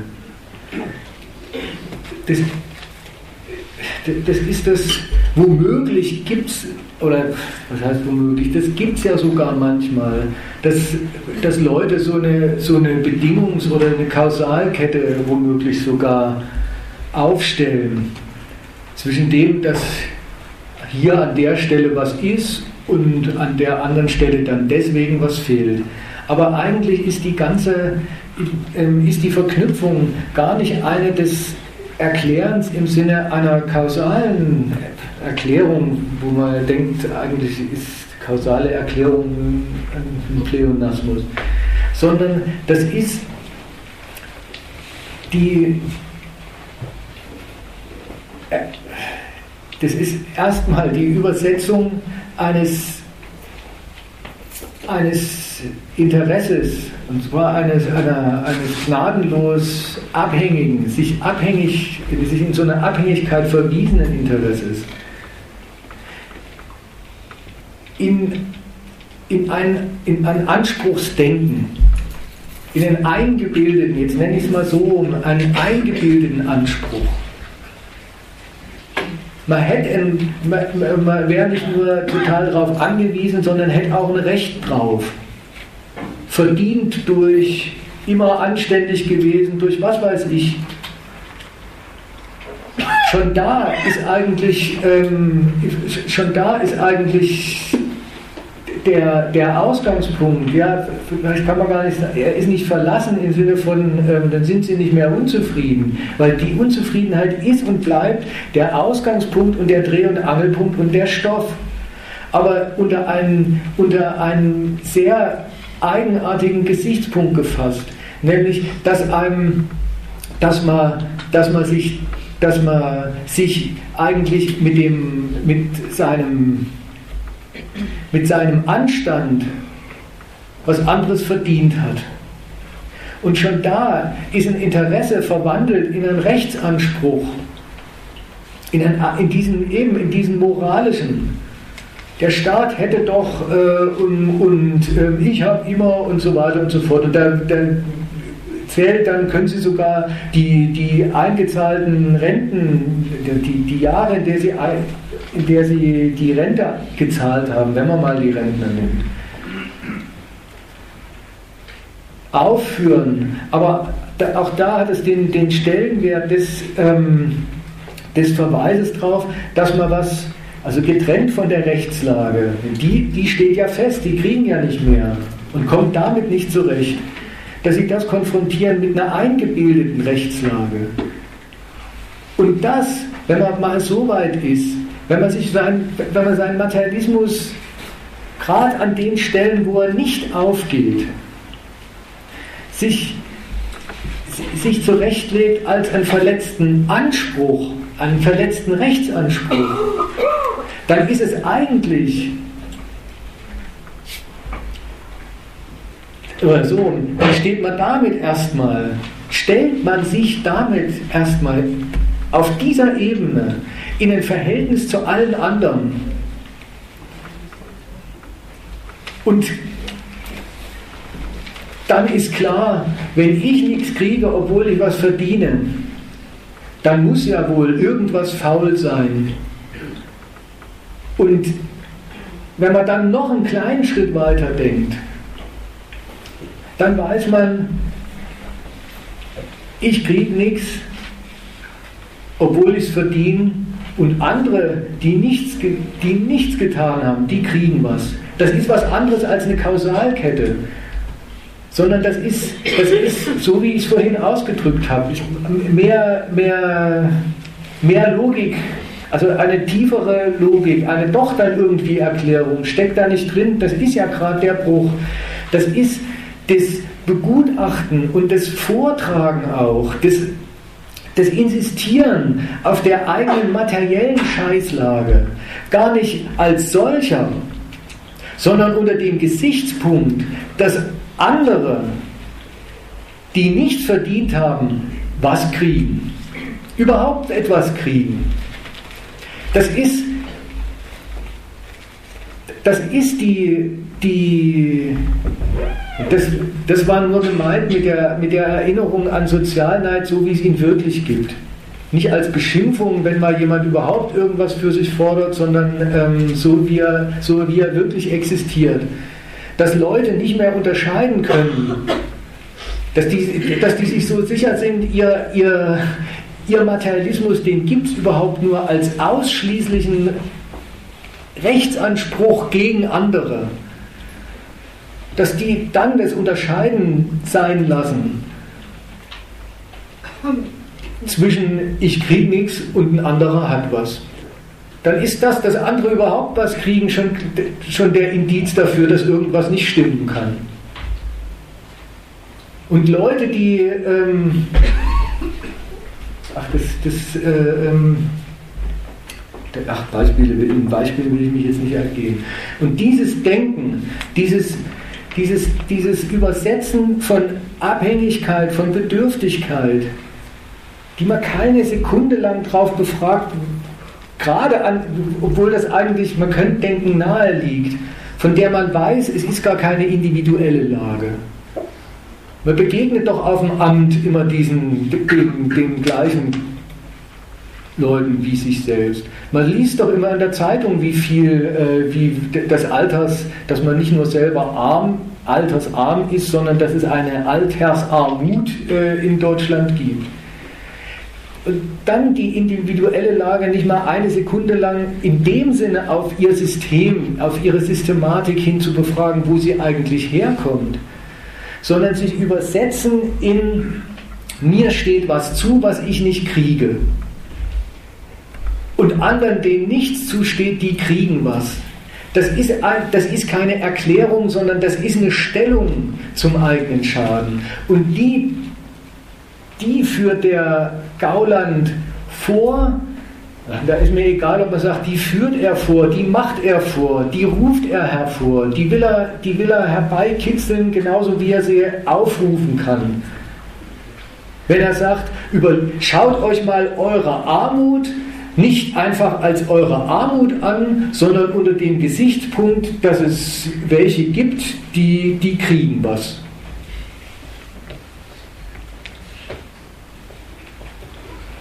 Das, das äh, eben überhaupt nicht mehr unterscheiden zwischen das, das eins fürs andere nehmen. Ich krieg nichts, ein anderer hat was. Was ist eigentlich jetzt der Skandal? Will man mal solche, will, man solche Leute fragen? Wenn Sie, oder wenn Sie hier sitzen oder so, dann sagt es mir mal. Ich glaube, es kann nur eine, ähm, es kann nichts weiter rauskommen, als lauter Fassung von einem wirklich, da darf man jetzt auch muss man aufpassen, wenn man sich sowas erklären will, dass man sich nicht dann doch falsch rationalisiert, falsch äh, dem eine, eine, eine Logik gibt, wo nur ein Bruch da ist. Das ist, das ist schon die ganze Unvernunft. In dem Zustand ist das schon gar nicht irgendeine Forderung oder äh, äh was drin, sondern in dem Zustand ist doch nur, dem anderen steht nicht. Ja, ohne dass, ähm, ohne dass man, ähm, aber das erstens, das ist dann die Forderung. Und das macht ja auch die eigene Not nicht weg. Denen geht es ja dann gar nicht besser. Die, äh, ähm, und sie vergessen ja auch ihr Material, das, das ist ja gerade, wenn es ihnen dann wenigstens gut gehen würde, möchte man fast sagen, ich verkneif's mir.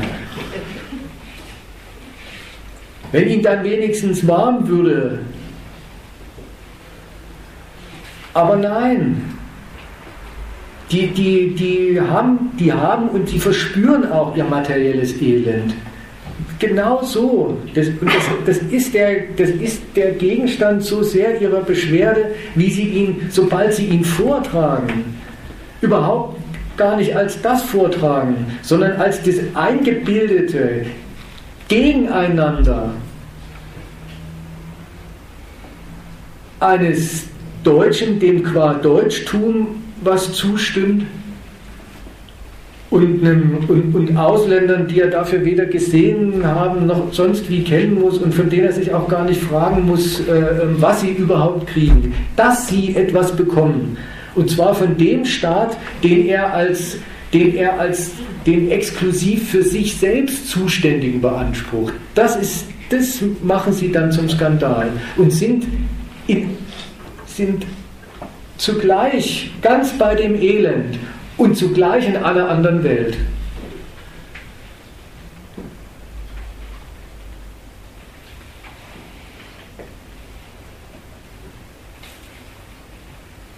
Und, und, wichtig ist auch, dass man, dass man, dass man kapiert, und das habe ich, hab ich ja eigentlich versucht an dem, aber ich sag's nochmal, an diesem Gauland-Zitat schon das, da, ist schon, da ist schon der, das wird nicht erst da falsch, wo sich es gegen die Ausländer richtet. Ja, das ist das, was ich vorhin gelernt habe, auf, da ist es auf die Spitze getrieben. Da, da wird diese Abstraktion, die da drin steckt, auf die Spitze getrieben. Das, der Fehler beginnt schon, dass man das eigene materielle Elend gleich selber vom Standpunkt der Abhängigkeit durch einen Staat denkt. Ja, der, und den anspricht als, du bist doch zuständig für mich. Ich habe versucht auszuführen, ja, der ist es, auf eine ganz zynische Weise ist er, ist er zuständig. Er ist nämlich der, mit seiner Gewalt der Schöpfer der ganzen, der ganzen misslichen Umstände der Schöpfer einer, einer, eines Lebens, was sich in, de, in, in Konkurrenz ums Geld abspielt. In dem Sinne ist er zuständig. Die drehen die wirkliche Zuständigkeit, die sie merken, als sie sind auf ihn verwiesen richtig in, dann in diesen, sogar noch in den ganz elenden, sie brauchen, sie brauchen eine Stütze oder eine Grundsicherung oder sonst was. Das zu übersetzen in, das wäre doch ein, das wäre doch ein, also zumindest ein, Sonder, ein, ein sondermäßiges bis hin zu ein ganz exklusives Verhältnis des Kümmerns, das ich von dir beanspruchen darf. Das ist der Fehler. Also wenn ich dich recht verstanden habe, äh, haben Sie sowohl die die SPD, wie die äh, äh, CSU und so weiter Leuten, also rechts nach, von, von rechts nach links, also vielleicht nicht so richtig links, aber so, äh, SPD, die haben so ungefähr im Kopf, es gibt äh, sowas wie einen großen, einen großen Topf, äh, einen Staat, der für uns sorgt. Äh, wir sind alle ein Volk und äh, äh, wir, ähm, es steht uns zu, dass es uns dann auch gut geht, weil wir uns einsetzen. Und dann kommen sie zu dem Schluss, die, von diesem Topf wird falsch verteilt. Und das ist der erste Grundfehler, ist überhaupt zu denken, es gäbe, einen, es gäbe ein Volk mit, mit so einem gemeinsamen Topf, wo verteilt werden muss, weil das, so läuft es überhaupt nicht. Äh, die, die, der Teil der Bevölkerung, der arbeitet, der arbeitet nicht, damit er äh, gerecht, äh, ihm gerecht ein gutes Leben führt und der Teil der Bevölkerung, der nicht arbeitet, weil seine Arbeitskraft nicht gebraucht wird, um, um daraus mehr Geld zu machen, der, der, der hat es auch nicht im Sinne verdient. Also so läuft es nicht, dass es einen Topf gibt und dass die Menschen das verdient haben, dass sie was davon abkriegen. Äh, das ist schon mal die Grundvoraussetzung für diesen Fehler. Und dann, wenn man diesen Fehler im Kopf hat, und das haben so gut wie alle, ähm, dann denkt man, ja, äh, wieso kriegen die dann mehr? Also zum Beispiel die, die Reichen mit den Yachten oder äh, oder die Steuerflüchter oder, äh, ähm, oder eben die Ausländer oder, oder sonst irgendwie. Äh, und, und, das ist also ein Fehler zu glauben, es gäbe einen, äh, einen Staat dafür, dass uns gut geht und so weiter, weil so läuft es leider überhaupt nicht auf der Welt. Äh, man muss einfach sich verdingen für, für äh, sie, sie hat sehr äh, abstrakt gesprochen für das Kapital, damit das Kapital sein Geld vermehrt. Es klingt jetzt komplett äh, äh hirngewaschen, das zu sagen.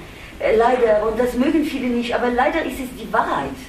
Und, und zweitens, also wenn man schon diese Vorstellung hat von dem Topf, wo der, der, gerecht verteilt werden soll, dann ist es natürlich naheliegend, dass man denkt, hey, die, die werden bevorzugt und so weiter. Es läuft zwar überhaupt nicht so, aber die, die, Tatsache, dass jetzt Mode ist oder dass es im, im Zeitgeist ist, dass ähm, gegen die, die Ausländer oder gegen die Flüchtlinge oder gegen die Hilfe nach außen gewittert wird, äh, das liegt tatsächlich offenbar daran, was du gesagt hast, das war mir neu und das halte ich für sehr überzeugend oder richtig. Ähm, dass es äh, dermaßen kracht auf der Welt äh, durch die ganze Konkurrenz zwischen den Staaten, Mord und Totschlag an der Tagesordnung. Man braucht nicht einmal nach Eritrea schauen oder nach, äh, nach äh, äh, Syrien. Überall kracht wie Hammer. Äh, die Gefängnisse sind voll, der Elend ist an der Tagesordnung. Das ist wirklich gruselig.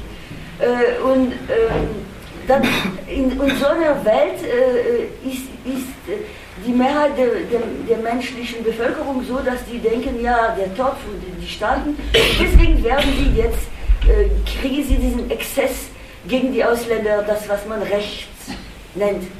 Äh, also so, so meine ich, dich verstanden zu haben und meine ich, dass es korrekt wäre. Stimmt das? Jetzt mal zu dem letzten, zu, zu dem letzten Teil, ja, am Anfang so ich hätte es jetzt anders gesagt, aber ähm, das, weil du sagst, da kracht wie Hammer. Und die, die, die, Gefängnisse sind voll. Ich, äh, ich wollte ähm, ich wollte gar nicht so ein Drama an die, obwohl es das ja auch gibt, aber da, da, da, reicht es, wenn man sich auf den vergleichsweise zivilen europäischen Kontinent ähm, bezieht. Oder die, die zivilen Beziehungen der Staaten, die es ja auch gibt. Also so ist es ja nicht, dass es überall nur noch krachen würde. Ja. So. Was zum Beispiel, ach, was die Deutschen hingekriegt haben, in Europa ist eine gemeinsame Währung, von der vor allem warum das so ist und ob das notwendig war oder so, das, das braucht man jetzt hier gar nicht, ähm, das braucht man hier gar nicht zu beleuchten. Da hat aber der Gegenstandpunkt viele gute Artikel zu aufgeschrieben, für die ich Werbung machen will. Ein ganzes Buch über die, über die, über Euro, Euro-Krise und Griechenland-Krise und so weiter kann man da vorne auch kaufen. Aber jedenfalls ein Euro, eine gemeinsame Währung, von der Deutschland fast alleine profitiert und die ausweislich dessen, was man weiß und was auch alle zugeben, ein Großteil der restlichen europäischen Staaten eher nicht so äh, profitiert. Es ist ein Mittel der, der, des, des innereuropäischen Handelns, des Konkurrierens um, um nationale Handels- und Zahlungsbilanzen, des, des Konkurrierens um, um die Standorte, also um das, um das internationale Kapital, wo siedelt sich an, mit diesem sehr eindeutigen Ergebnis. Zugleich ist klar, diese Währung, die alle die alle Staaten, alle Mitgliedstaaten der Währungsunion zusammenschraubt, gegeneinander setzt, schraubt sie auch wieder irgendwie zusammen. Das ist dann eben auch gar nicht einfach das deutsche Geld, mit dem die Deutschen machen können, was sie wollen, sondern das sind auch die Deutschen. Aller aller Abmachungen gemäß äh, gebunden an das, äh, was die gemeinsamen Gremien da beschließen, wenn sie es denn beschließen. Vom Standpunkt eines, eines, Rechte, eines, eines Rechten ist das für sich schon eine Zumutung. Ja, es, es ist es ist, ein, ähm, es ist von mir aus, wenn man so will, eine heikle Angelegenheit gewesen. Und ich kann auch theoretisch sagen, eigentlich ein, ein irrer Widerspruch, auf den die sich da eingelassen haben. Aus nationalen Nutzenkalkulationen, die ja auch sehr lange sehr aufgegangen sind und ja auch jetzt gar nicht einfach durchgestrichen sind, auf, auf die autonome Handhabung eines ganz exklusiv eigenen autonomen nationalen Geldes zu verzichten. Ein Rechter, die AfD, damit ist ja gegründet worden, nimmt an dem, an diesem Widerspruch aufs eigene Geld zu verzichten und um umso mehr zu profitieren vom gemeinsamen Geld, überhaupt bloß die eine Seite wahr und sagt, da haben wir doch auf nationale Autonomie verzichtet. Und wenn eine nationale Führung auf die Autonomie verzichtet, dann verrät sie die Autonomie des Volks. Und so sind die ganz Rechten, so betrachten die ganz Rechten von jeher das, was wir als den modernen Imperialismus zu bezeichnen pflegen. Der der in, in seiner zivilen, und das ist nun mal die Hauptform, in seiner zivilen Tagesform auf, auf lauter Abmachungen zwischen souveränen Staaten beruht.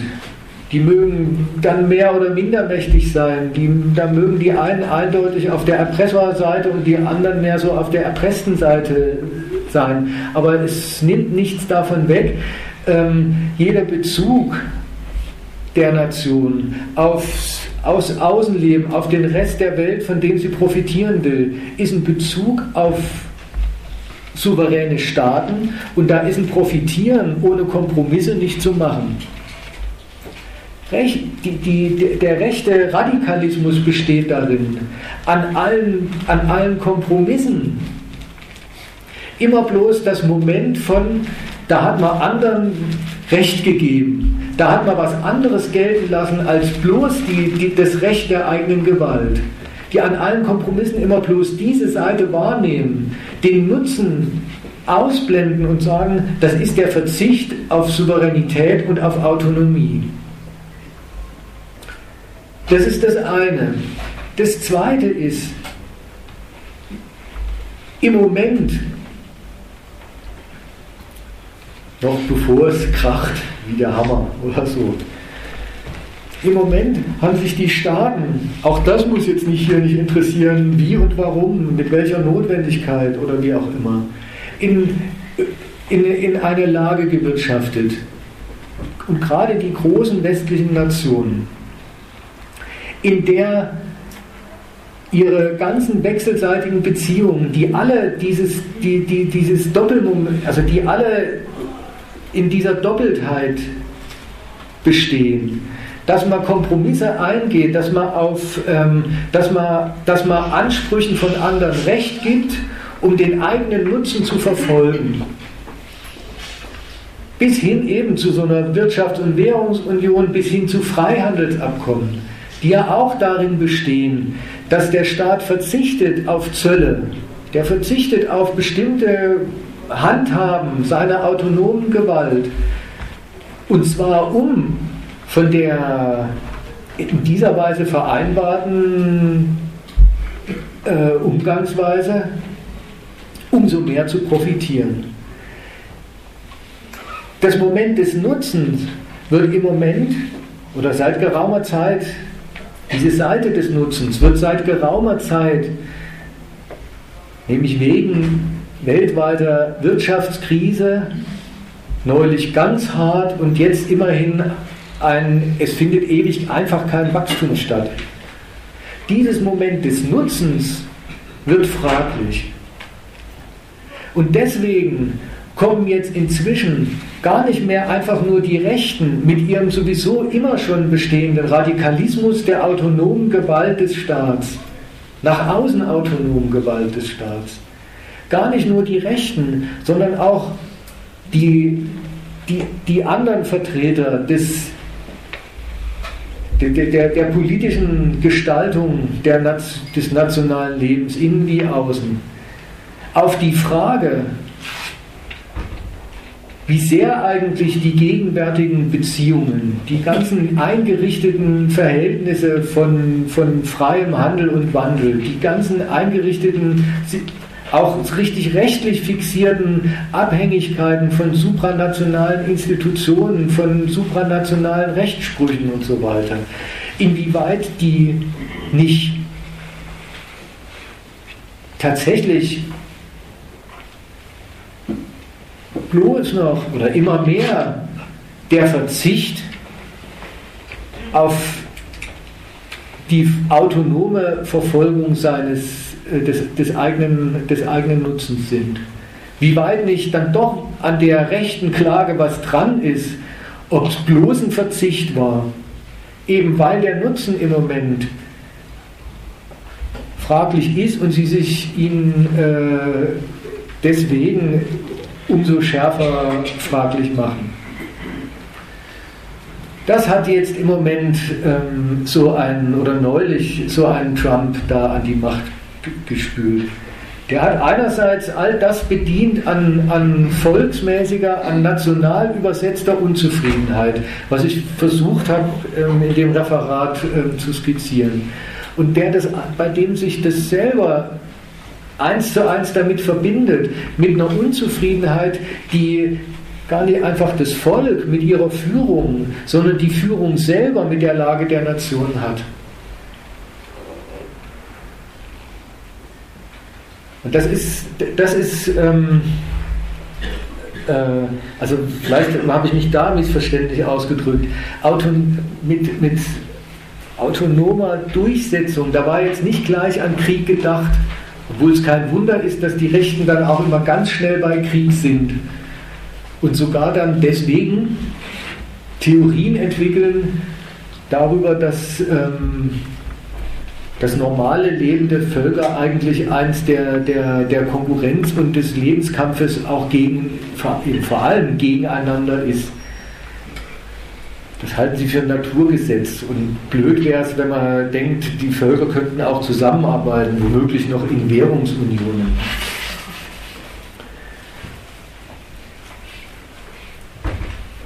Das war, da war nicht gleich an Krieg gedacht, sondern daran, dass die Nation ihre Rücksicht auf, ihre, auf, auf ihresgleichen, die vielleicht äh, in den letzten Jahren und Jahrzehnten übertrieben hat. Und ob es nicht eine Rückbesinnung, so das wird ja ausgedrückt, eine Rückbesinnung braucht drauf, dass die Nation vor allem dann erfolgreich ist und vor allem darin erfolgreich ist, dass sie sich von anderen keine Kompromisse abhandeln lässt, sondern auf dem besteht, was ihr nutzt. Und dass das ein Angriff auf die zivile, dass das zumindest zersetzend auf die zivile Ordnung ihrer, ihrer, ihrer den Zivilismus ihrer Weltordnung wirkt, das ist das eine. Aber ähm, ähm so war das gemeint. Und der, ist, da habe ich erstmal weniger dran gedacht, äh, ähm, jetzt führen sie dann nur noch Krieg oder sowas. Weil der Trump führt einem das doch vor. Der fragt, äh, der fragt sich, er fragt die Führung und sein ganzes Volk und weiß die Antwort natürlich schon vorher, deswegen fragt er ja.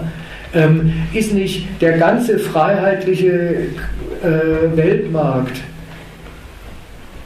vor allem ein Markt der Ausnutzer Amerikas. Hat Amerika, besteht ja nicht eigentlich das ganze Prinzip von Weltmarkt darin, dass Amerika sich ausnutzen lässt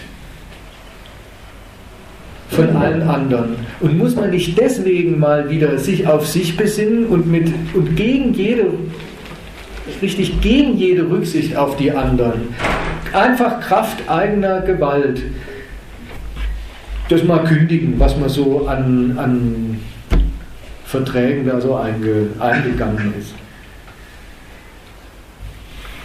Man muss, nicht, man muss es nicht selber noch dramatisieren, das ist schon alles ähm, dramatisch geworden.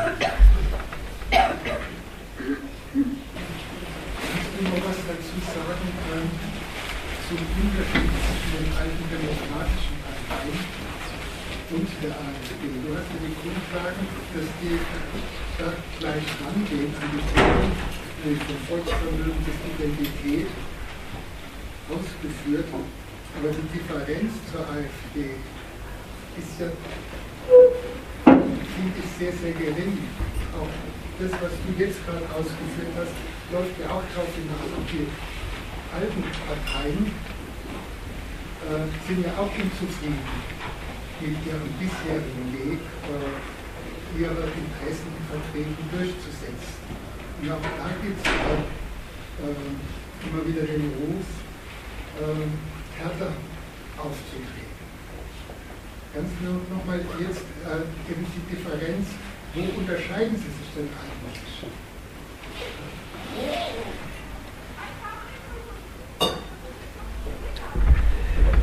Das, das, einerseits, das, das weißt du doch, ähm, das weißt du ja einerseits selbst. Ja, da muss man sich ja nur die Forderungen anschauen. Die sagen raus aus dem Euro und die anderen sagen nein, drinnen bleiben, zumindest die meisten von den anderen. Die sagen weg mit dieser, vor allem sagen sie ja, das ist ja das Populäre, weg mit dieser Flüchtlingspolitik. Die anderen sagen nein, zumindest die meisten. Das, ähm, das,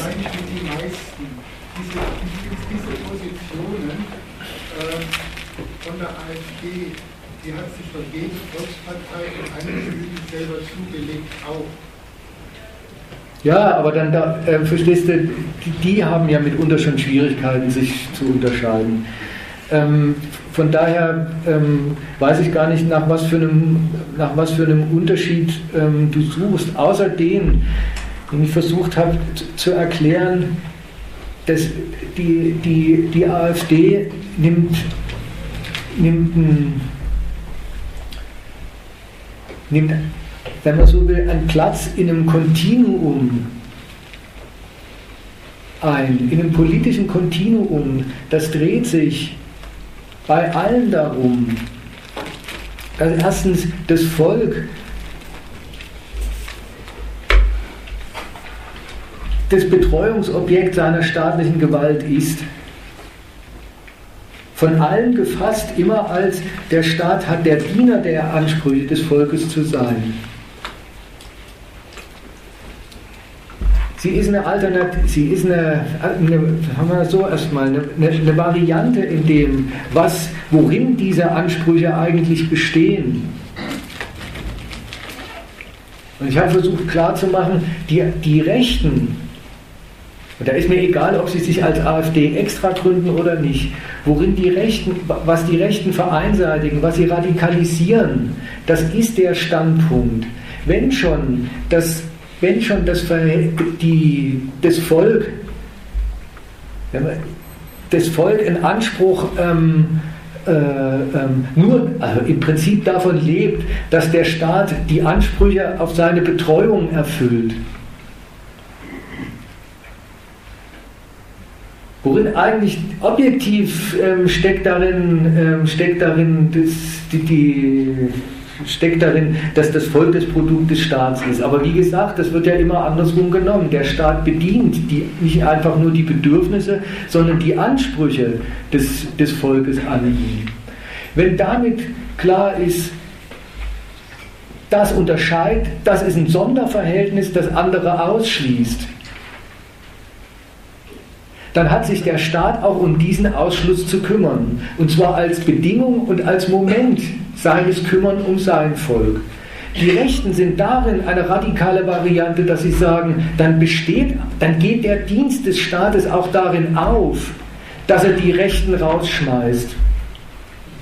Dann lebt das Volk zuallererst und zuallerletzt davon, dass der Staat, dass der Staat äh, ähm, dass der Staat ihm die Fremden erspart.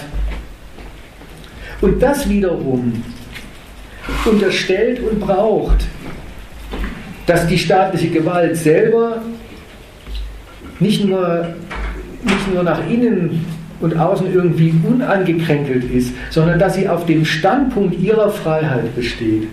Die, das sind Radikalinskis, die Rechten, darin, dass das, dass das Lebensmittel des Volkes in der Freiheit der Gewalt seines Staates besteht. Und das ist jetzt, und ich sage deswegen radikal, weil so radikal dieses, dieses Quid pro quo machen, Erstens an den Ausländern. Das war ja das, was sie vorhin gesagt hat. Gibt es da noch eine Vermittlung? Ich muss sagen, die, die Rechten kappen dann auch diese Vermittlung, die es ja eh nicht gibt. Das ist ja ein unvermittelter Quatsch. Das deutsche Volk ist damit bedient, dass der Staat die anderen nicht bedient. Das, das deutsche Volk lebt davon, dass die Staatsgewalt sich auf den Standpunkt ihrer Freiheit stellt, sich zum Zweck macht,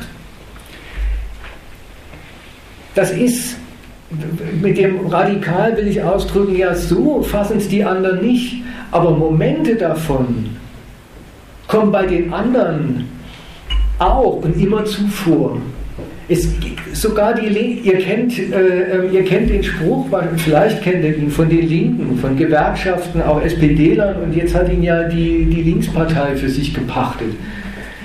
Ähm, nur die ökonomisch Starken können sich einen schwachen Staat leisten.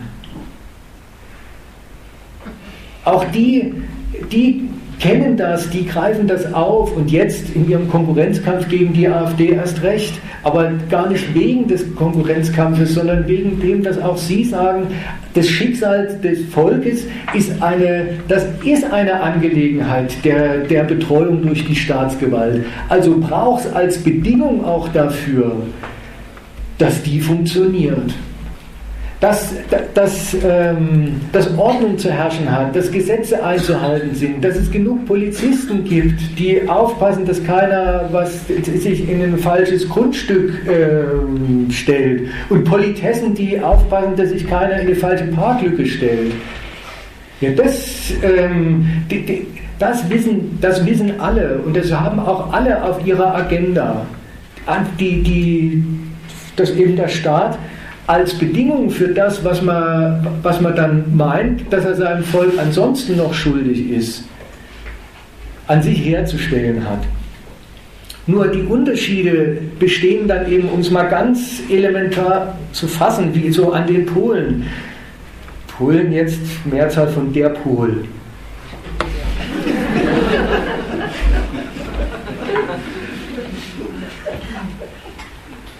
Wo, die, wo, die, wo, die, wo der eine Pol ist, es braucht das Funktionieren der Staatsgewalt als Bedingung für alles, was der sonst noch will. Und zwar als die allererste absolute Bedingung. Da lautet der Standpunkt auf dem anderen Pol, ja, wenn es schon die absolute Bedingung ist, dann ist es auch, mal ganz hart ausgedrückt, der Zweck. Und das, das, ähm, das ist ja das, ähm, was ähm, das unterscheidet sich ja dann auch in der AfD, aber wo die, wo die, das ist ja ein so ein Punkt, an dem die Linke versucht anzugreifen.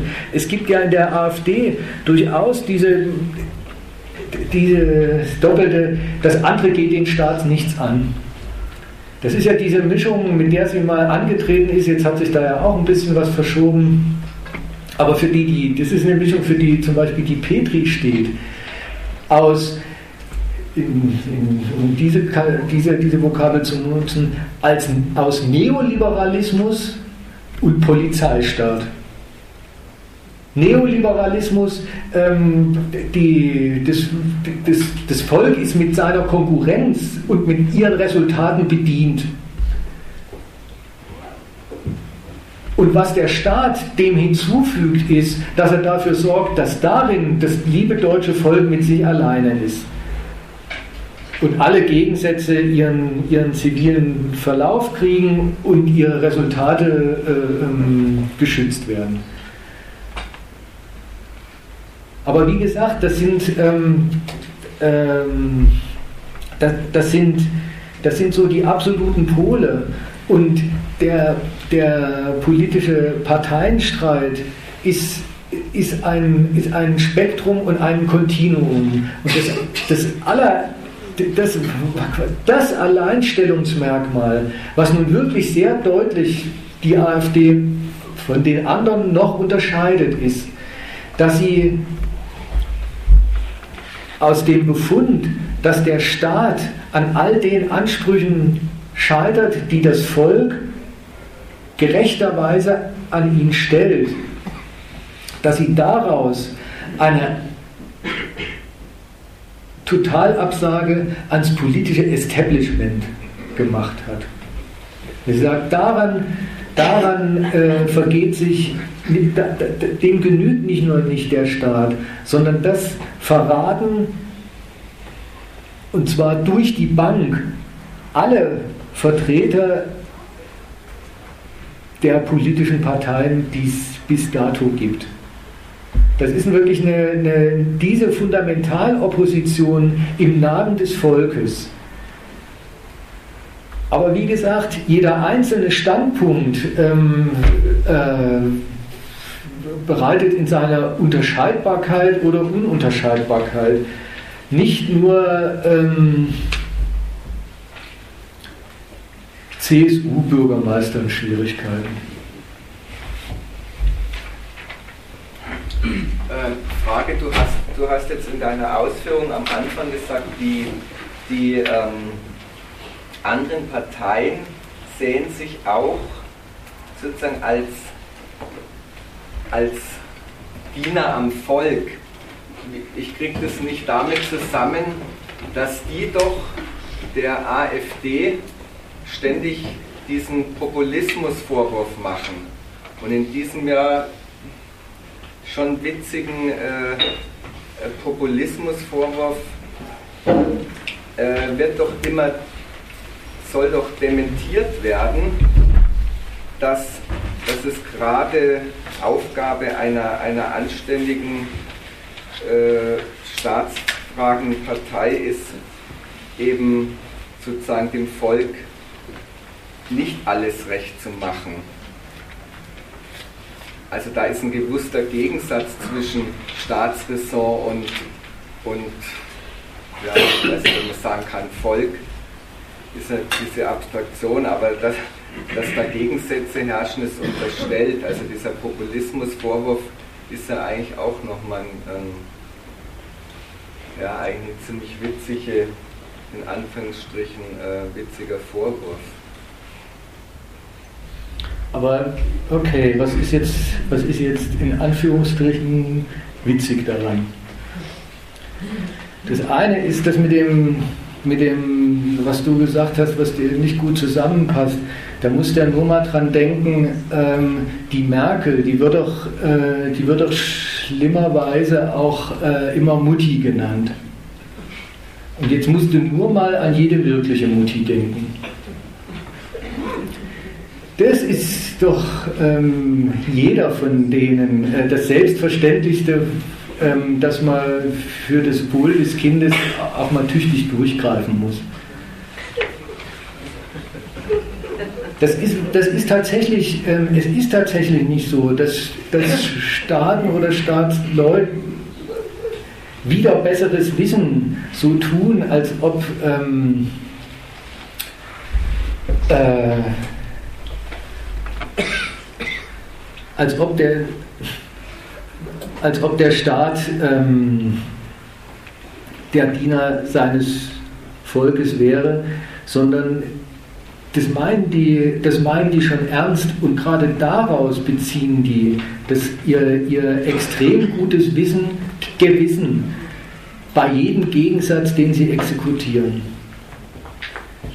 Weil der, das äh, ähm, den Leuten nicht nachlaufen, das hat ja, das hat ja immer, das hat in aller Regel auch ausgesprochenerweise die Verlängerung, ähm, weil die nicht wissen, äh, was gut für sie ist, weil sie es nicht überblicken, weil sie in ihrer, in, in ihrer Froschperspektive, was weiß ich, denken, äh, eine Rentenerhöhung, das wäre es, aber der Staat, der muss an alle denken, der muss auch an die Jungen denken. Das ist ja, das ist, ähm, du hast ja insoweit recht, ähm, was in dem, äh, was, was dann darin steckt, was er, was ähm, an Objektivität, das ist eben der Gegensatz zwischen der Herrschaft und dem Volk, der materielle Gegensatz, in dem der Staat das Volk buxiert.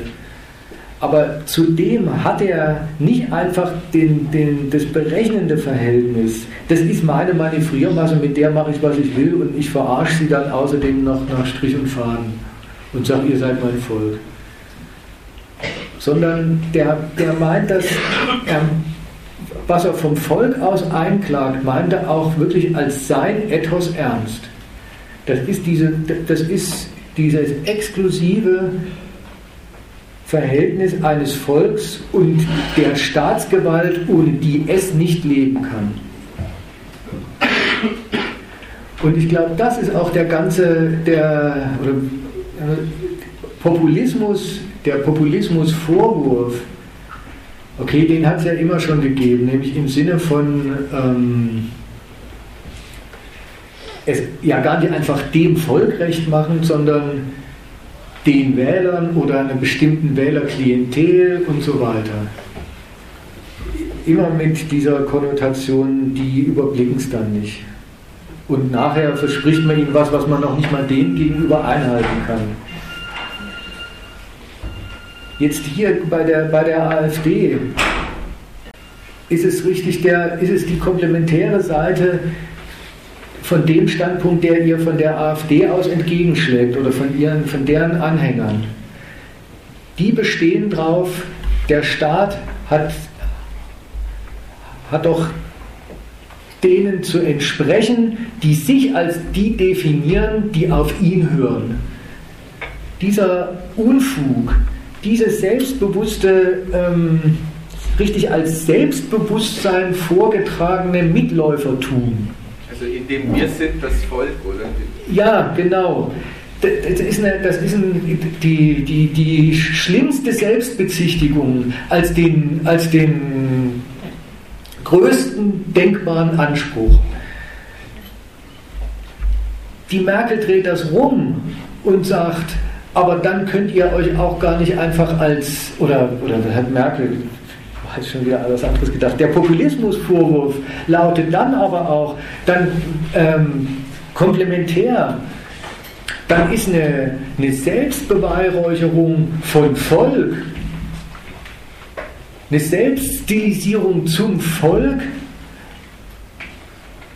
gegen den Staat ein Unding. Wo er doch gerade selber sagt, äh, äh, er ist der Staat des Volkes. Da ist Populismus der Vorwurf, da, da, da machen sich welche auf und behaupten, sie seien das Volk, obwohl das doch gar nicht sein kann, weil dann wäre ja eher ihr Staat, aber die sagen ja gerade, du bist gegen uns. Was hat die Merkel auf dem, auf dem CDU-Parteitag dazu gesagt? Ich weiß nicht, ob er es mitgekriegt hat. Gestern oder heute oder wann das war. Ist kein neuer Spruch gewesen. Bei uns ähm, legen, nicht manche, legen nicht manche fest, wer oder was das Volk ist, sondern alle. Das ist, das, ist mal das ist mal ein Selbstbewusstsein. Das, das nenne ich wirkliche äh, Führerschaft, die keine Mutti hinkriegt. Sich hinzustellen und zu sagen, ihr könnt nie und nimmer gegen mich euch auf den Standpunkt des Volkes stellen, weil ich bin doch euer Staat. Objektiv könnte man ihr jetzt wieder ablauschen wollen, ach so ist das. Aber ähm, so ist das Verhältnis von Staat und Volk.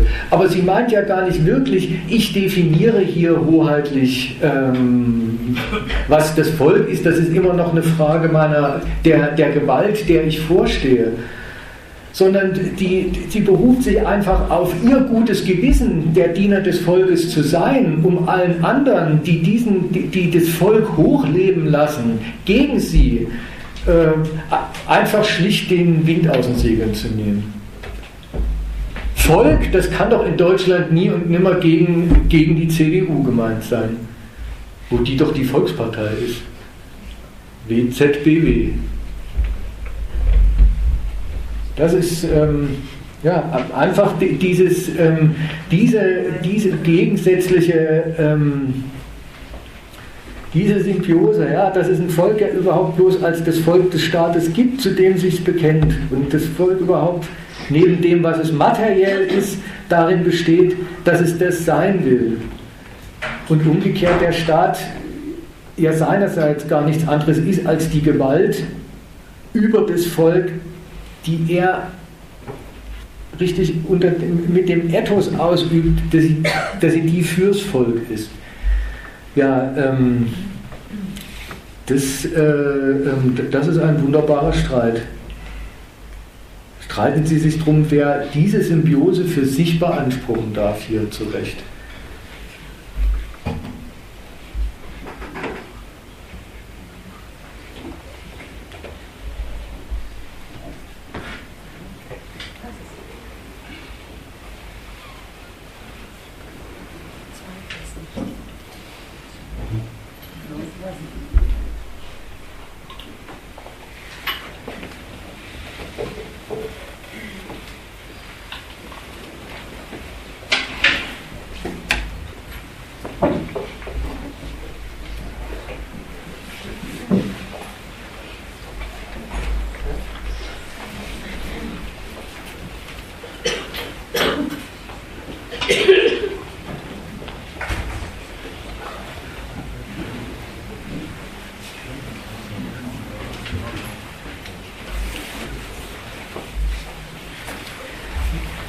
Wenn ihr noch ein bisschen Zeit habt, dann stelle ich euch jetzt auch mal eine Frage, wenn ihr Lust habt.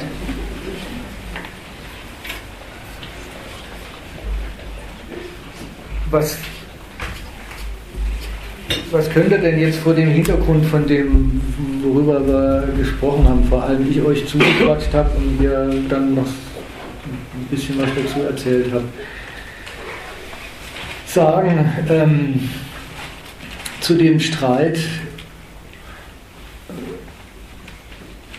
heute sind wir tolerant, morgen, gut, morgen fremd in eigenen Land, Weihnachten ist noch nicht ganz. Morgen sind, heute sind wir tolerant, morgen fremd in eigenen Land. Und die große, die große, sagen wir mal, die lokale Fassung der großen Gegenparole lautet, München ist bunt.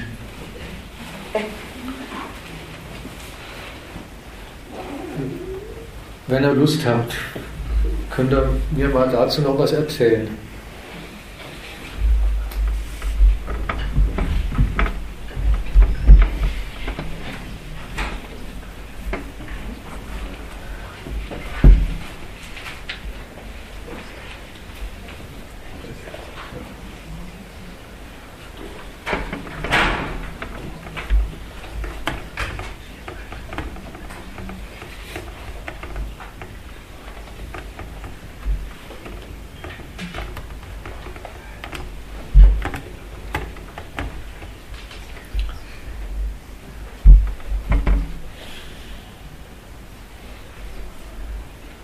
Meiste ist doch nur Wiederholung von dem, wenn man, äh, wenn die Staatsgewalt nicht äh, darauf aufpasst, auf die Identität des Volkes, also durchsetzt, äh, zu gucken, wer darf da dazugehören und wer nicht, und wer in seiner Toleranz dann alle möglichen teilnehmen lässt, der vergeht sich doch an der, an der Identität des Volkes und überfremdet es.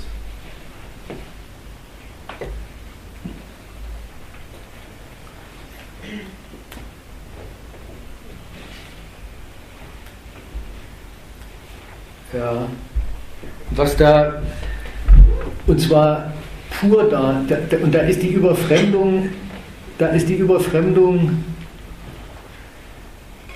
gar keine Frage der Perspektive, der zeitlichen womöglich, sondern dieser Spruch, was der als heute und morgen ausdrückt, ja, das ist schon das, was du sagst. Nur, nur mal abfragen. ähm, das, das ist das Bekenntnis zur totalen Unverträglichkeit, die in dem, die in dieser, die in dem Standpunkt der Identität des Volkes, so wie die Rechten ähm, ihn fassen, enthalten ist. Der besteht überhaupt, da, da besteht die Identität überhaupt bloß in dieser in dieser Ausschließlichkeit, in dieser Unverträglichkeit, die deswegen erstens mit aller Gewalt herzustellen ist und sicherzustellen, und für die zweitens alles andere dann bloß noch die Bilder sind, die, die, die albernen Arten und Weisen, sich dieses Verhältnis plausibel zu machen und sogar als äh, Rock oder Hose ähm, mit sich rumzutragen.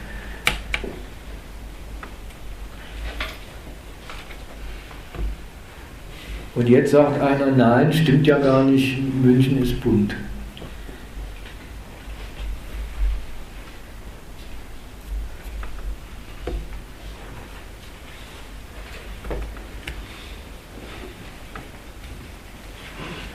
Als Entgegnung äh, ist es, wieder auf eine Kritik ein an der ersten Position. Ja? Sondern hält ihm nur entgegen, dass es anders ist. Aber der, der die erste Position, der von der ersten Aussage was hält, der sagt ja gerade, es soll nicht bunt sein, es darf nicht bunt sein oder es muss sich aufhören. Weil genau das die Identität zerstört.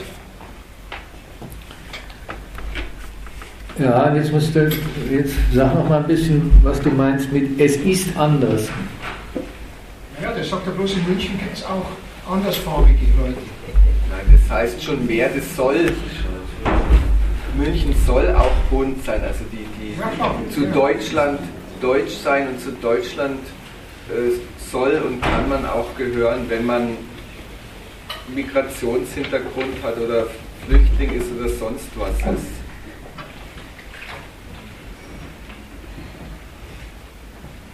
Ja gut, das, das weiß man, dass, dass der so, so Sachen denkt, aber erstmal, wenn einer, also so kurz kann es ja wirklich entgegnet werden. Und ich will ja gerade damit sagen, es ist keine Kritik an der ersten Position. Wenn man einfach nur verweist, München ist bunt. Ja. Klar, der sagt schon, es soll auch so sein und ich kann mir auch alles Mögliche vorstellen, man weiß ja, was die auch sagen dazu, dass das äh, quasi Deutschland gut tut, äh, wenn, wenn andere Kulturen hier da sind und, und da lernt man auch viel von denen und so weiter. Ja. Aber das ist ja erst einmal im Spruch, mich kommt das gar nicht vor.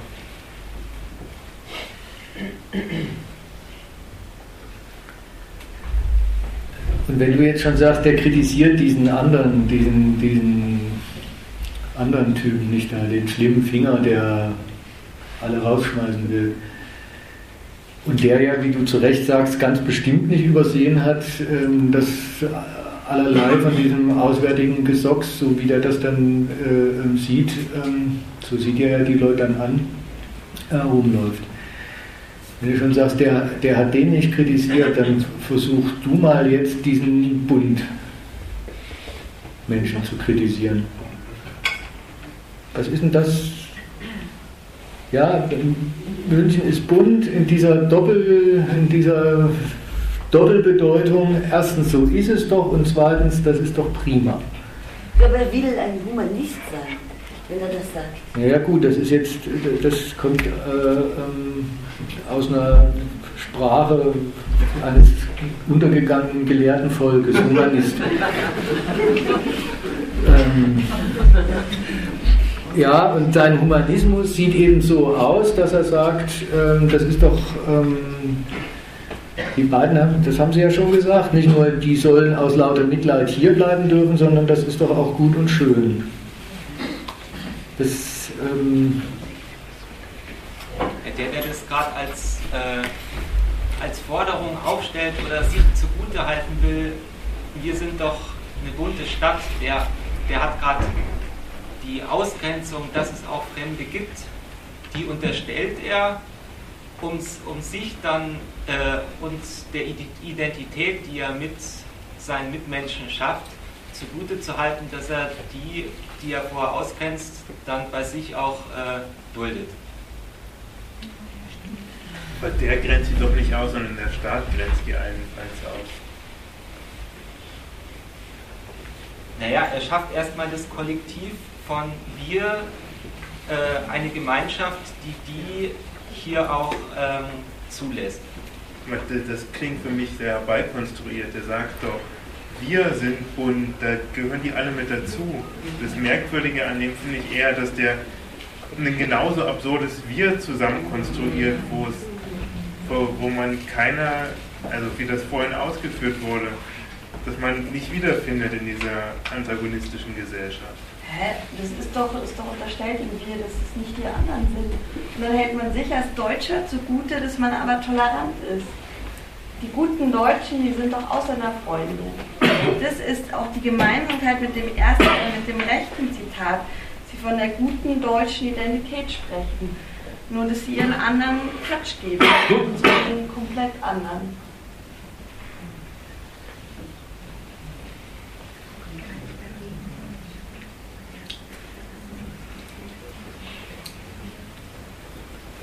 Ja, ihr müsst euch streiten jetzt. Du hast es ja als Einwand gegen ihn gesagt, der gemeint hat, man, man, man kennt, ähm, man kennt die Münchner Lebensverhältnisse nicht so richtig wieder. Ich will ja gar nicht bezweifeln, dass es Leute gibt, die sich das als Lob für ihr Deutschtum empfinden, dass es ein tolerantes Deutschtum ist. Aber hinter dieser Parole versammeln sich doch nicht nur Leute, die so drauf losgehen, sondern die darauf schimpfen, dass der Staat die Menschen einsortiert in, in Völker und sagt dann, wir sind eine große Gemeinschaft, die halt bunt ist. Ja, das ist ein Widerspruch. Ja das, ist ja das Nationale unterstellt, aber zum Wesen seines deutschen Nationalismus macht, dass er sich eben ausländerfreundlich gibt. Ja, wo unterstellt er das? In dem Wir. Wir, wir Münchner als Lokalpatriotismus oder wir gute Deutsche, die weltoffen sind und auch. Aber dann nimmt er die doch alle auf in dem Wir. Ja, das ist ja das, das Widerspiel, dieser vom Wir ausgeht und sagt, da dürfen auch andere dazukommen. Oder wir definieren jetzt ein anderes Deutsch kann ja vielleicht sagen, dass diese Identitätsstiftung, die da aufgemacht wird von irgendeiner Seite, äh, sagt, also gar keine große Kritik an dem wir erregen hat, aber sagt, das geht auch mit Leuten, die nicht per Geburt zum Volk gehören, sondern die können sich auch auf eine andere Art zu dem Wir dazugesellen, wenn sie sich positiv integrieren und an dem Wir positiv beteiligen. Und äh, sagt, dass es nicht äh, reine Naturkomponente da dazu gehört. Ja.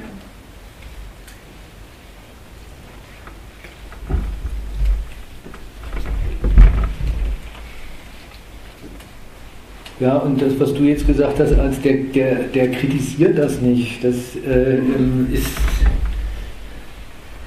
Das, das musst du noch richtig umdrehen. Das, ja, kritisieren tut er das nicht, ist, sondern im Gegenteil.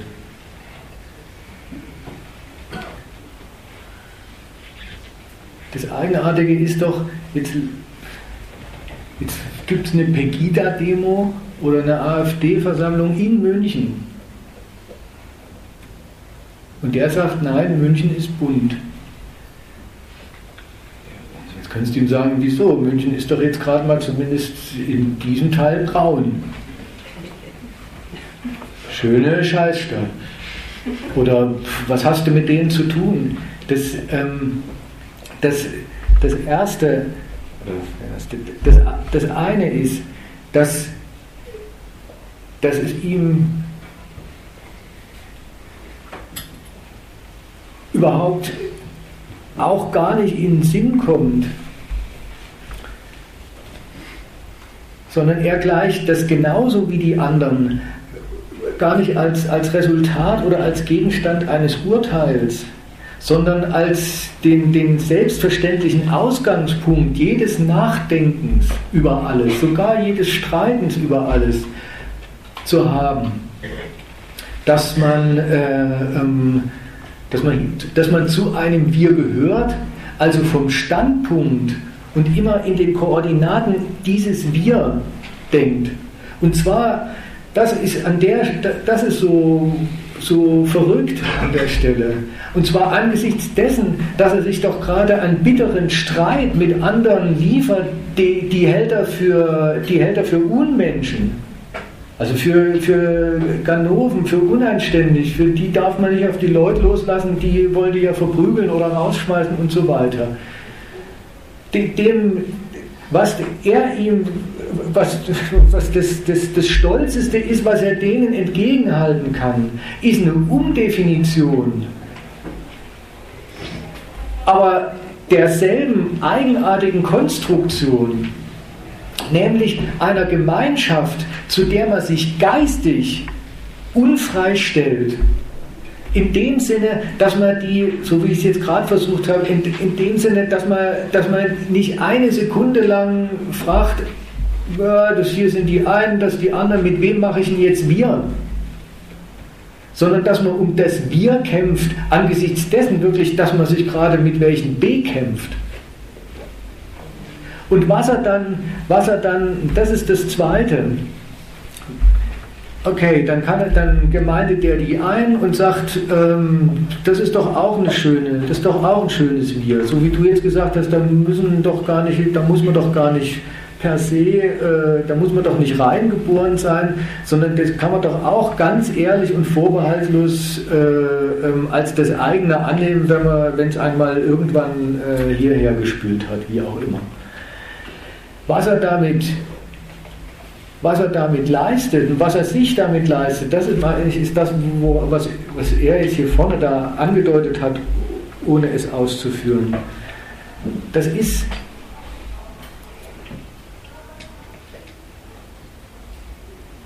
die, die das Zurechtspintisieren eines Ladens, der eben auch erstens, so wie er geht und steht, eine, eine, ein, auch in München, oder von mir aus gerade in München, eben auch in München, ein, ähm, ein einziges Gegeneinander von lauter Konkurrenten ums Geld ist. Der zweitens, und zwar auch in aller Regel aus pur aus, aus Geldgründen, aus, aus Gründen des, des Kapitalismus, der seine Grenzen überschreitet, alle möglichen anderen Typen hereingespült hat.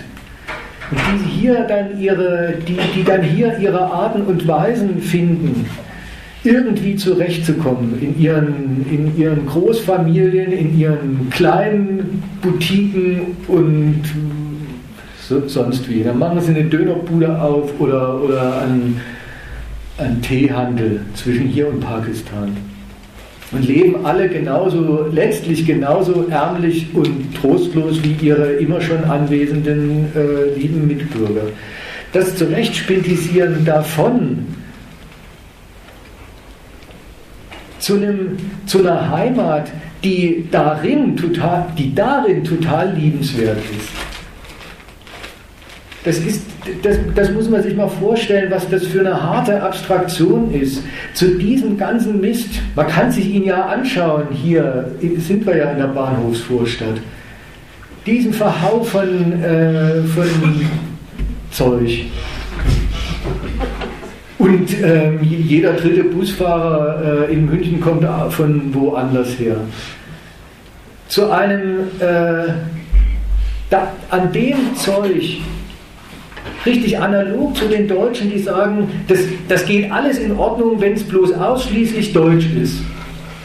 Dann ist, dann ist ähm, dann brauche ich gar nicht weiter zu reden, was sonst noch ist. Aber da, wenn, das, wenn das ist, dann ist es in Ordnung. Da sagen die, scheißegal, was es ist.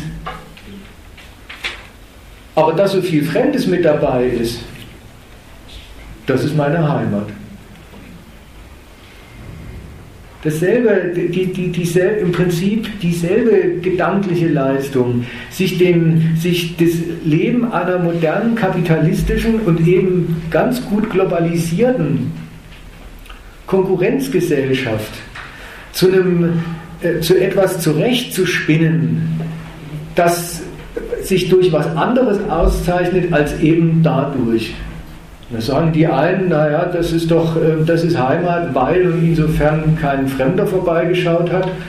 Und dann sagen die anderen, nein, das alles, der ganze, das, das alles, was es wirklich ist, damit, damit kann ich mich identifizieren unter dem Gesichtspunkt, dass so viele Fremde auch noch dazugekommen sind. Gut, hätten wir das auch noch geklärt. Also denk noch mal dran, der Arbeitskreis Gegenargumente macht dann an dem, an dem Donnerstag vor Weihnachten nochmal eine, eine Diskussionsveranstaltung im kleineren Rahmen zum Thema, wie setzen sich die, vor allem die Linksparteien mit den Rechten auseinander.